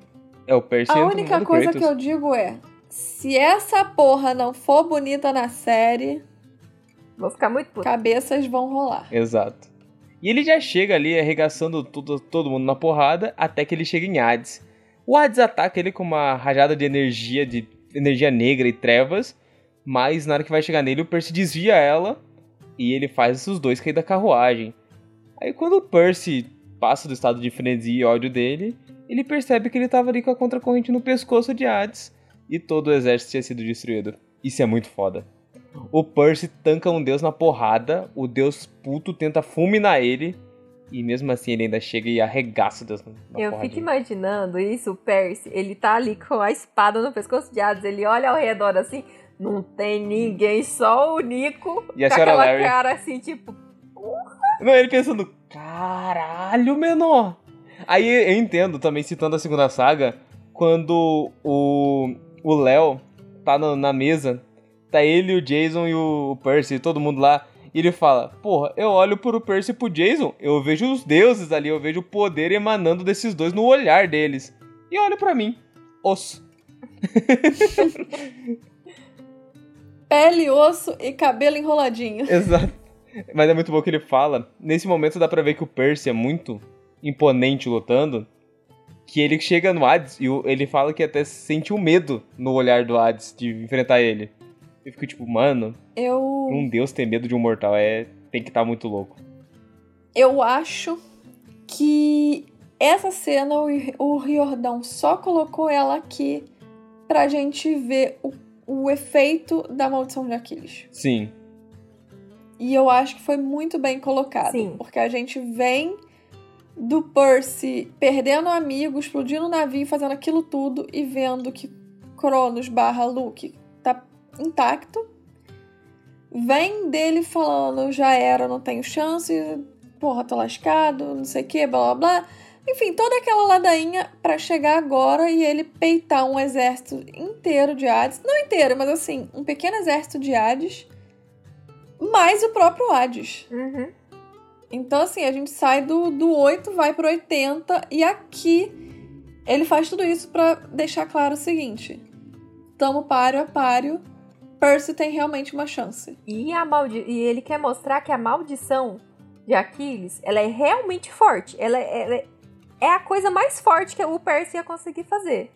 E depois, mais pra frente, a gente vê a fraqueza da, da dessa maldição. Então, tipo, tem um bom motivo dela ser uma maldição. É, tipo, Ela não é um, um bônus que você coloca, ela é uma maldição. eu acho Ela vai te dar um poder, assim, tipo, a coisa mais absurda do mundo. Mas ela Mas também, também vai te tirar muita coisa. Exato. Eu acho que não é nem lá pra frente que a gente já vê o quanto a maldição afeta ele. Só da senhora O'Leary ir pra risco, ele já perde a cabeça e fica muito puto e, tipo, acumula tudo e ele estoura.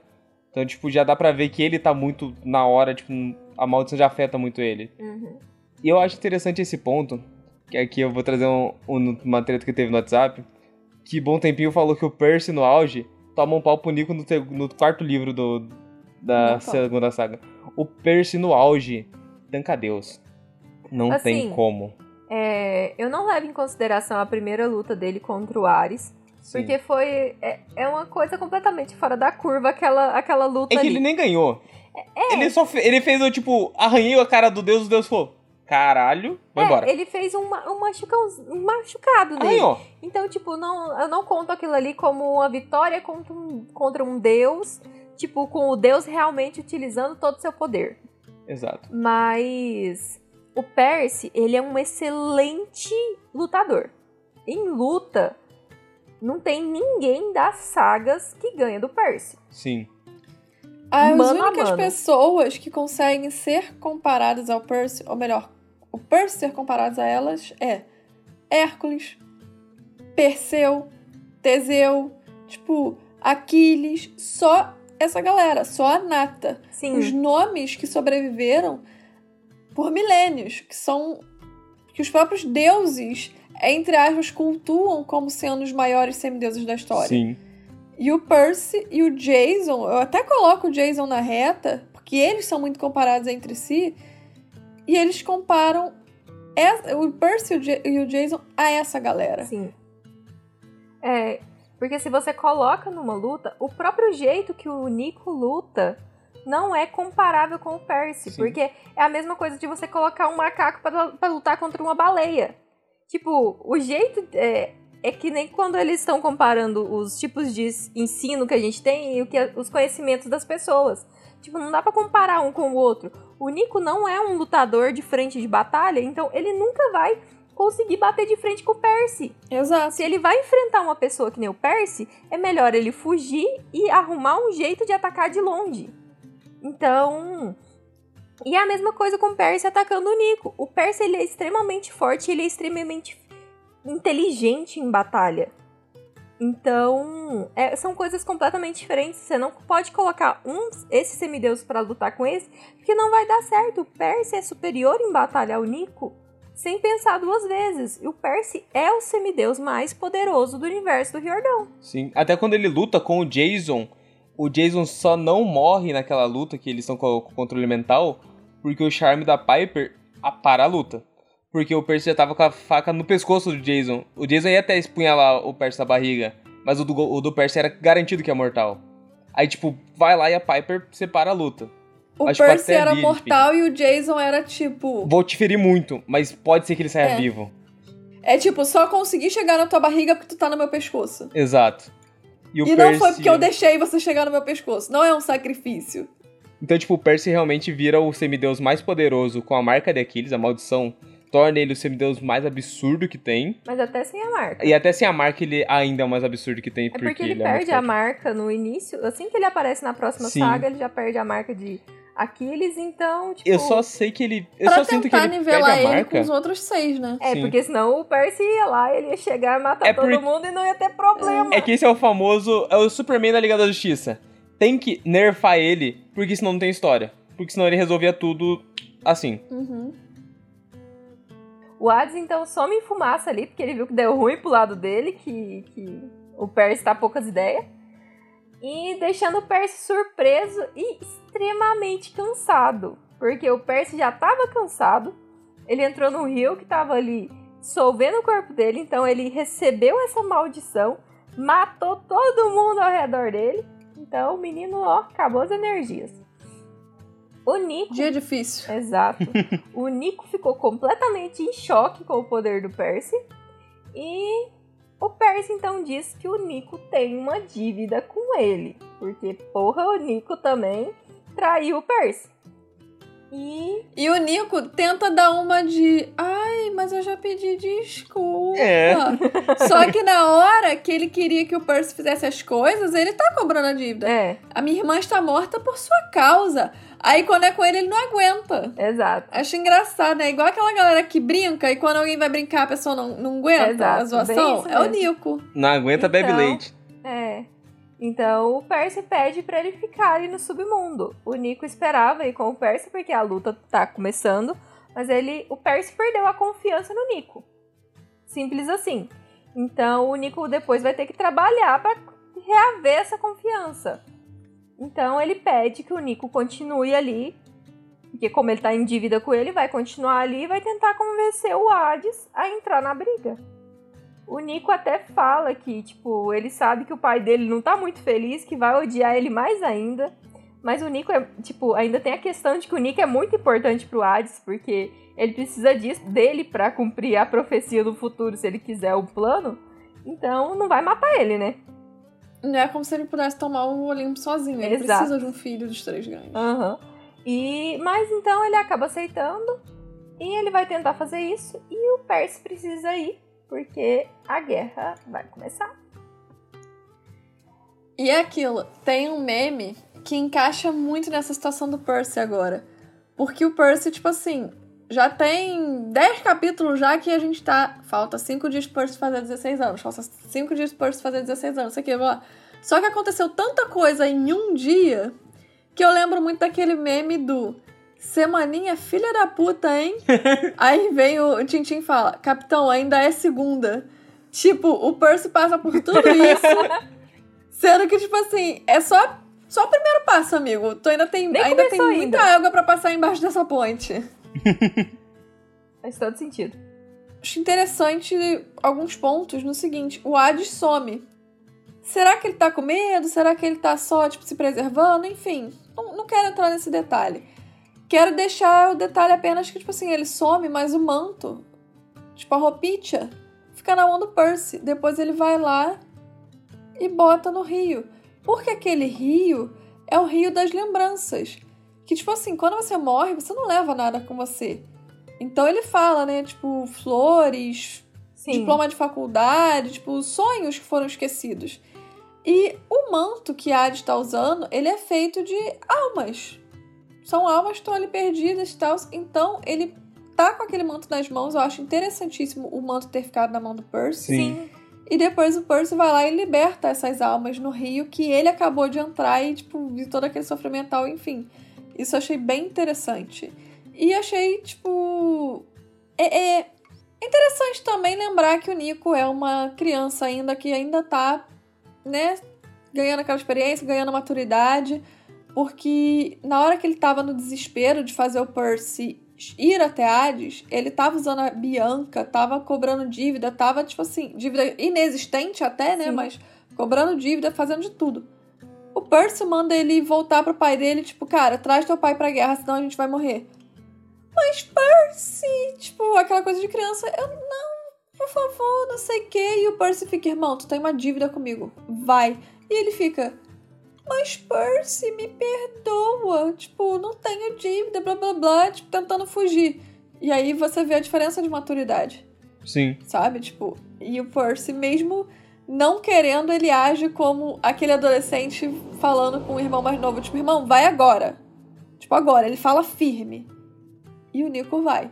Então, isso é que eu acho interessante a gente ver também um pouco mais dessa personalidade do Nico e lembrar de novo que o Nico é criança.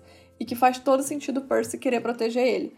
Porque por mais que pra gente já seja um personagem que nós conhecemos há dois anos, é fácil esquecer que ele é uma criança. Sim. Por tudo que ele passou. Mas o Percy, ele vai sempre lembrar que o Nico é criança, porque ele tá vendo o Nico. Uhum. E aí, nessas atitudes, nós conseguimos lembrar também que o Nico é criança. Então faz sentido o Percy querer proteger ele, ainda assim, mesmo depois de ele ter traído o Percy. Sim, sim. Eu sinto que é dois pontos, que é um, ele é o criança, tipo, ele ainda é uma criança ali, e o segundo é que o Percy não confia nele. Então, ter alguém nas costas dele que ele não confia, com a fraqueza dele aumentada, eu acho que ele não conseguiria lutar com alguém que ele não tem plena confiança atrás dele. Uhum. Então ele já fala, não, convence teu pai, E ajuda é aquele aqui. momento também que quando você acaba de passar uma raiva com alguém, você não quer ficar olhando na cara dela. Então, o Percy ainda não engoliu completamente a traição que o Nico fez com ele. Ele entende o que aconteceu, ele, ele sabe que ele precisa passar por isso, que, que o Nico também. Ele entende a parte do Nico ali. Só que é aquela coisa, ele não quer olhar pra ele agora. Ele tá tipo, É, deixa e ele eu também engolir. precisa, ele também aproveita tudo isso e aproveita pra cobrar uma dívida que ele nunca cobraria antes, Uhum, mas que é pra tentar fazer Hades lutar com ele. exato. Sim.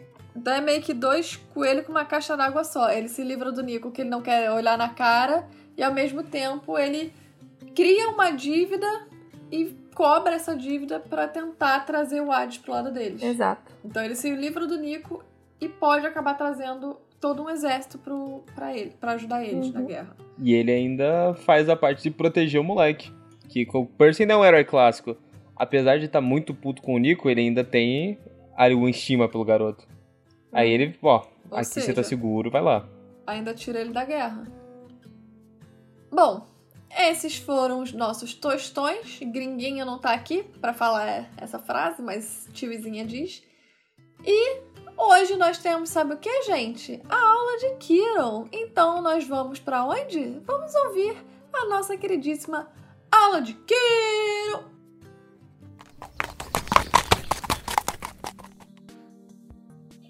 Bom, a nossa aula de Kiron hoje vai ser sobre o grande, o maior herói da mitologia grega, Aquiles.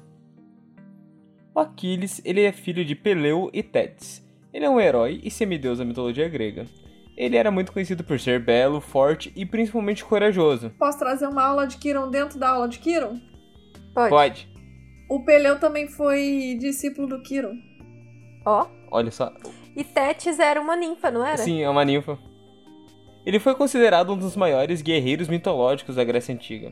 O Aquiles participou de várias batalhas. Entretanto, a mais importante, e aqui temos o filme, foi a Guerra de Troia. Inclusive, o filme é incrível. Exato. A mãe dele era uma ninfa e o seu pai era um mortal, um herói, que, assim como a tia comentou, foi treinado pelo Kiron. E ainda jovem, o pai dele acabou morrendo e a mãe dele entregou ele diretamente aos cuidados do Kiron.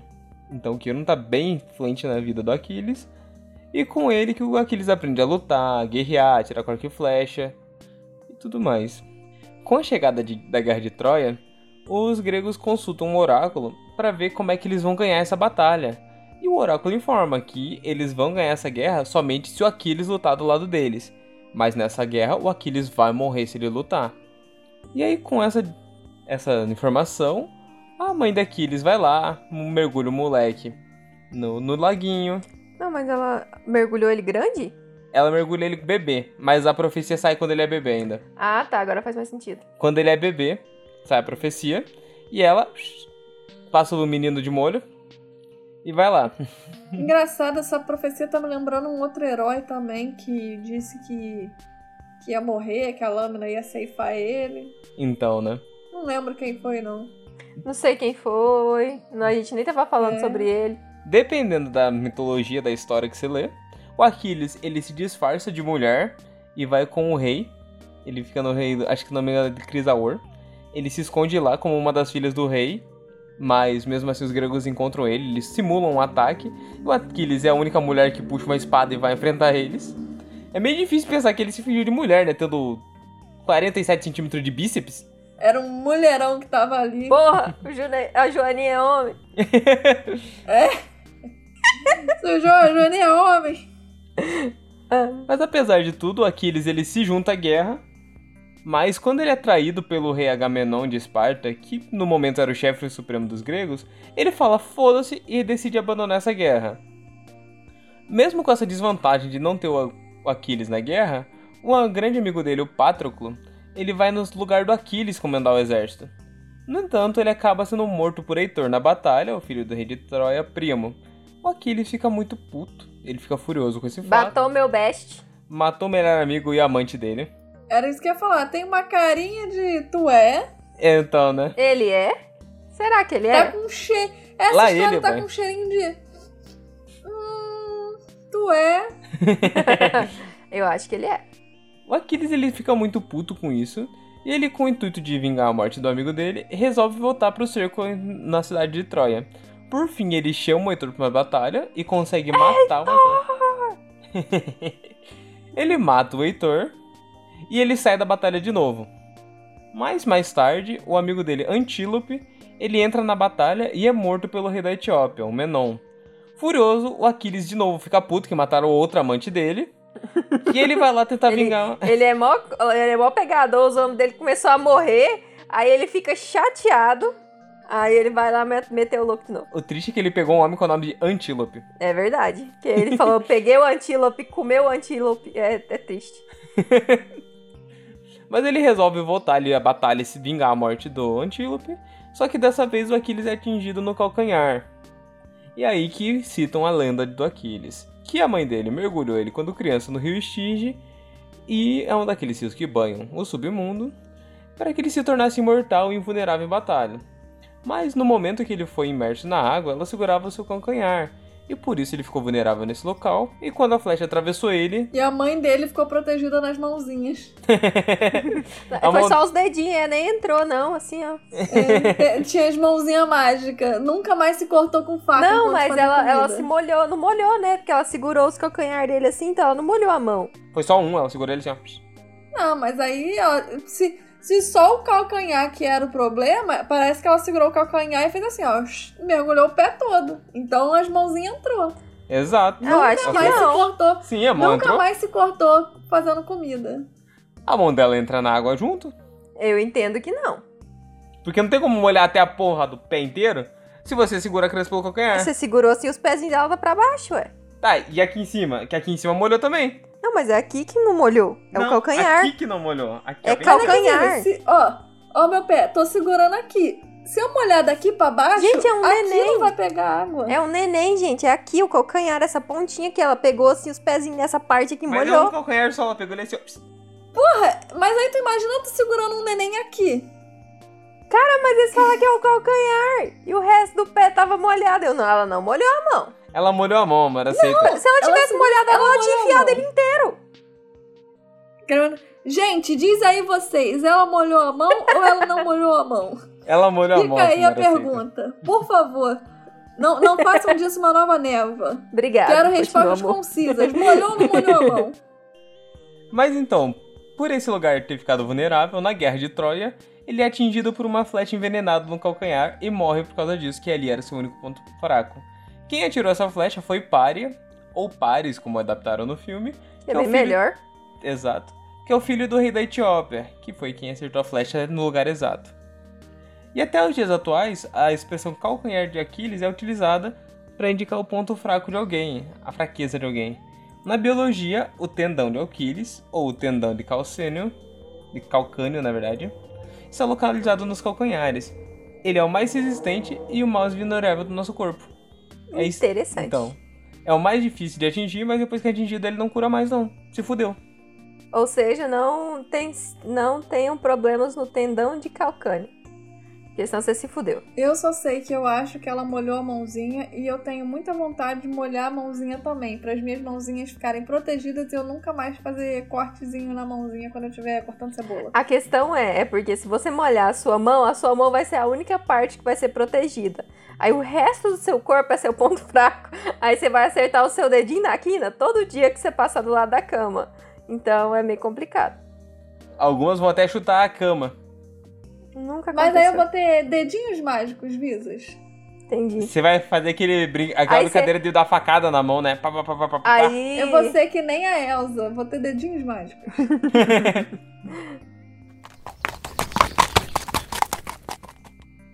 Mas essa foi a nossa aula de Kiran sobre o Aquiles hoje. Gostei muito, viu? Também Achei curti. bem interessante. E hoje nós seguimos agora para o solstício de verão. Bem, o solstício de verão é aquele momento em que a gente fala sobre o que a gente gostou, o que a gente não gostou. Pode ser o solstício de verão bem quentinho, pode ser o solstício de inverno, vai esfriar os corações. Então me conta, amor, o que que é o seu solstício de verão de hoje? Meu solstício de verão de hoje. Difícil saber. Nossa. Então, né? É o Percy, Kratos, deus da guerra, sentando a lapa no exército, fazendo vá, matando gente, matando gente que já tá morta, gente que tava morta que morreu novamente, batendo no deus dos mortos, foi lindo. E eu incluo mais uma parte nesse solstício, que é os momentos antes, quando ele tá no laguinho, lembrando da Annabeth, se mantendo no mundo e ganhando a sua maldição. Isso aí pra mim dá uma aquecidinha no coração, deu um bom dinamismo de novo pra saga, trouxe a urgência de novo. E é, é isso, meu solstício de verão. Não tem que nosso de inverno aqui. Desse finalmente, depois de sete capítulos, um episódio que não vai ter que nosso de inverno. E o seu, tiozinha? Conte para mim o que que é seu solstício de verão. O meu, eu acho que é todo o ritual. Desde do próprio é, é, Aquiles aparecer até o Percy, tipo, ver tipo, a- as pessoas importantes pra ele passando, porque nós não deixamos só é, é, coisas, objetos quando nós vamos embora dessa pra melhor, digamos assim. Uhum. Nós também deixamos pessoas, deixamos família, deixamos, enfim. Então, eu achei interessante ele mergulhar nesse rio das lembranças e ele ir vendo o que, que é importante pra ele e ser uma pessoa a manter ele ligada ao mundo. É, então, assim, também gosto, tipo, dele ter o defeito, tipo, mortal aumentado. Tipo, tudo meio que aumenta. Né? O poderzinho dele aumenta, mas as fraquezas também. Então, assim, tudo isso é muito legal. É, eu agora percebi, né, do porquê que ele lembra sempre, perdão, da Annabeth no próxima saga. É, por causa disso, provavelmente, né, da, da, Da maldição maldição. de Aquiles. Então, é... enfim, eu acho que toda essa parte da maldição foi muito bem pensada no ritual inteiro, sabe? Até o, o Nico, quando chega na hora, o fato dele, tipo, peidar na farofa, Uhum. eu acho isso interessante também. Porque, tipo assim, mostra que o Percy não vai peidar na farofa, porque o Percy sabe que é isso que ele tem que fazer e pronto. Não tem Mas outra, o Nico, outra coisa ainda meio, meio jovenzinho ali, chegou na hora, ficou meio com medo, queria dar pra trás. Então, assim, tudo, do início ao fim do ritual, com aquela explosão de poder do Percy, que pra mim foi uma forma do Riordão mostrar o que, que mudou no Percy num geral, eu acho muito bem feita. Concordo. E o seu, amor, qual foi seu solstício de verão? Vou concordar totalmente com a Tilly. É todo o ritual. Desde a parte do Aquiles, que ele aparece e conta ali o que, que acontece com a história. Ou como ele vai fazer esse ritual pra ele tentar fazer ele desistir. E aí o Percy entra ali dentro do, do Stige e aí tem a ligação dele com a Annabeth. Então é, é esse momento que, que vai fazer com que os próximos capítulos é, aconteçam da forma que eles acontecem. Então, tipo, o Percy com esse boom de poder e a proximidade que agora ele cria com a Annabeth, esse momento em que ele finalmente entende quem é a pessoa dele. Então, é tipo, um- virou a chave do Percy. É, então, eu gosto muito desse momento. Outra coisa também desse ritual é que, por exemplo, na, quando Aquiles foi fazer isso, foi fazer o ritual, ele não foi sozinho. Foram duas pessoas que foram fazer o ritual. Ele, um bebê, e a mãe dele foi a pessoa que fez, digamos assim. Uhum. E eu acho muito interessante ser o próprio Aquiles, que não teve uma escolha, a estar lá aparecendo para outros semideuses que queiram e convencê-los do contrário. Uhum. Porque, por exemplo, quem tomou a decisão por Aquiles foi a mãe dele. Foi. Então eu acho muito interessante não ser a mãe dele estar, estar lá, porque para ela poderia ser tipo uma maldição, tipo uma. Enfim. E pro Aquiles não. O Aquiles é, eu passei por isso e eu tô aqui há anos sem, descan sem, sem, sem descansar o meu espírito, porque eu não quero que outras pessoas façam. Eu quero avisá-las antes de elas fazerem. Sim. Então, tem, tem esse ponto também no ritual que eu acho muito interessante também, muito legal. Concordo. Sim, sim. Então é isso, galerinha. Esse foi o nosso solstício de verão. Acho que foi um dos, dos últimos capítulos que a gente menos criticou o Riordão, porque realmente esse capítulo ele é, ó, uma delícia. Exatamente, é um chuchu beleza.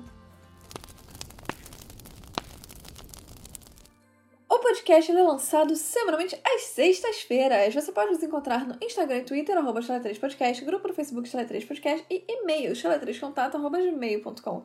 Todos os nossos links vão estar na bio. Não se esqueça de mandarem mensagem de íris e compartilhar esse queridíssimo podcast com seus amigos. Infelizmente, já tem um tempo que Gringo não se encontra aqui com a gente, mas a avó dele tá muito empenhada no jiu-jitsu. E já tinha dois anos que a avó dele não ia pro jiu-jitsu, que ele não, tinha, não podia levar ela. Então, assim, vamos deixar o gringozinho levar a vozinha dele no jiu-jitsu, mas logo, logo mais ele tá aqui com a gente também. Exato. Ela tá indo pegar a faixa preta, pô, tem que apoiar. Quem sabe semana que vem Gringuinho não tá aqui conosco. Exatamente. Bom, esse foi o nosso episódio. Espero que vocês tenham gostado, espero que vocês tenham curtido e se aproveitado. E que vocês queiram voltar aqui semana que vem para ouvir mais um episódio do nosso queridíssimo Chale 3 Podcast. Exato. Eu sou a Tiri, eu dou tchauzinho para vocês e até semana que vem. Tchau! Tchau, gente! Falou!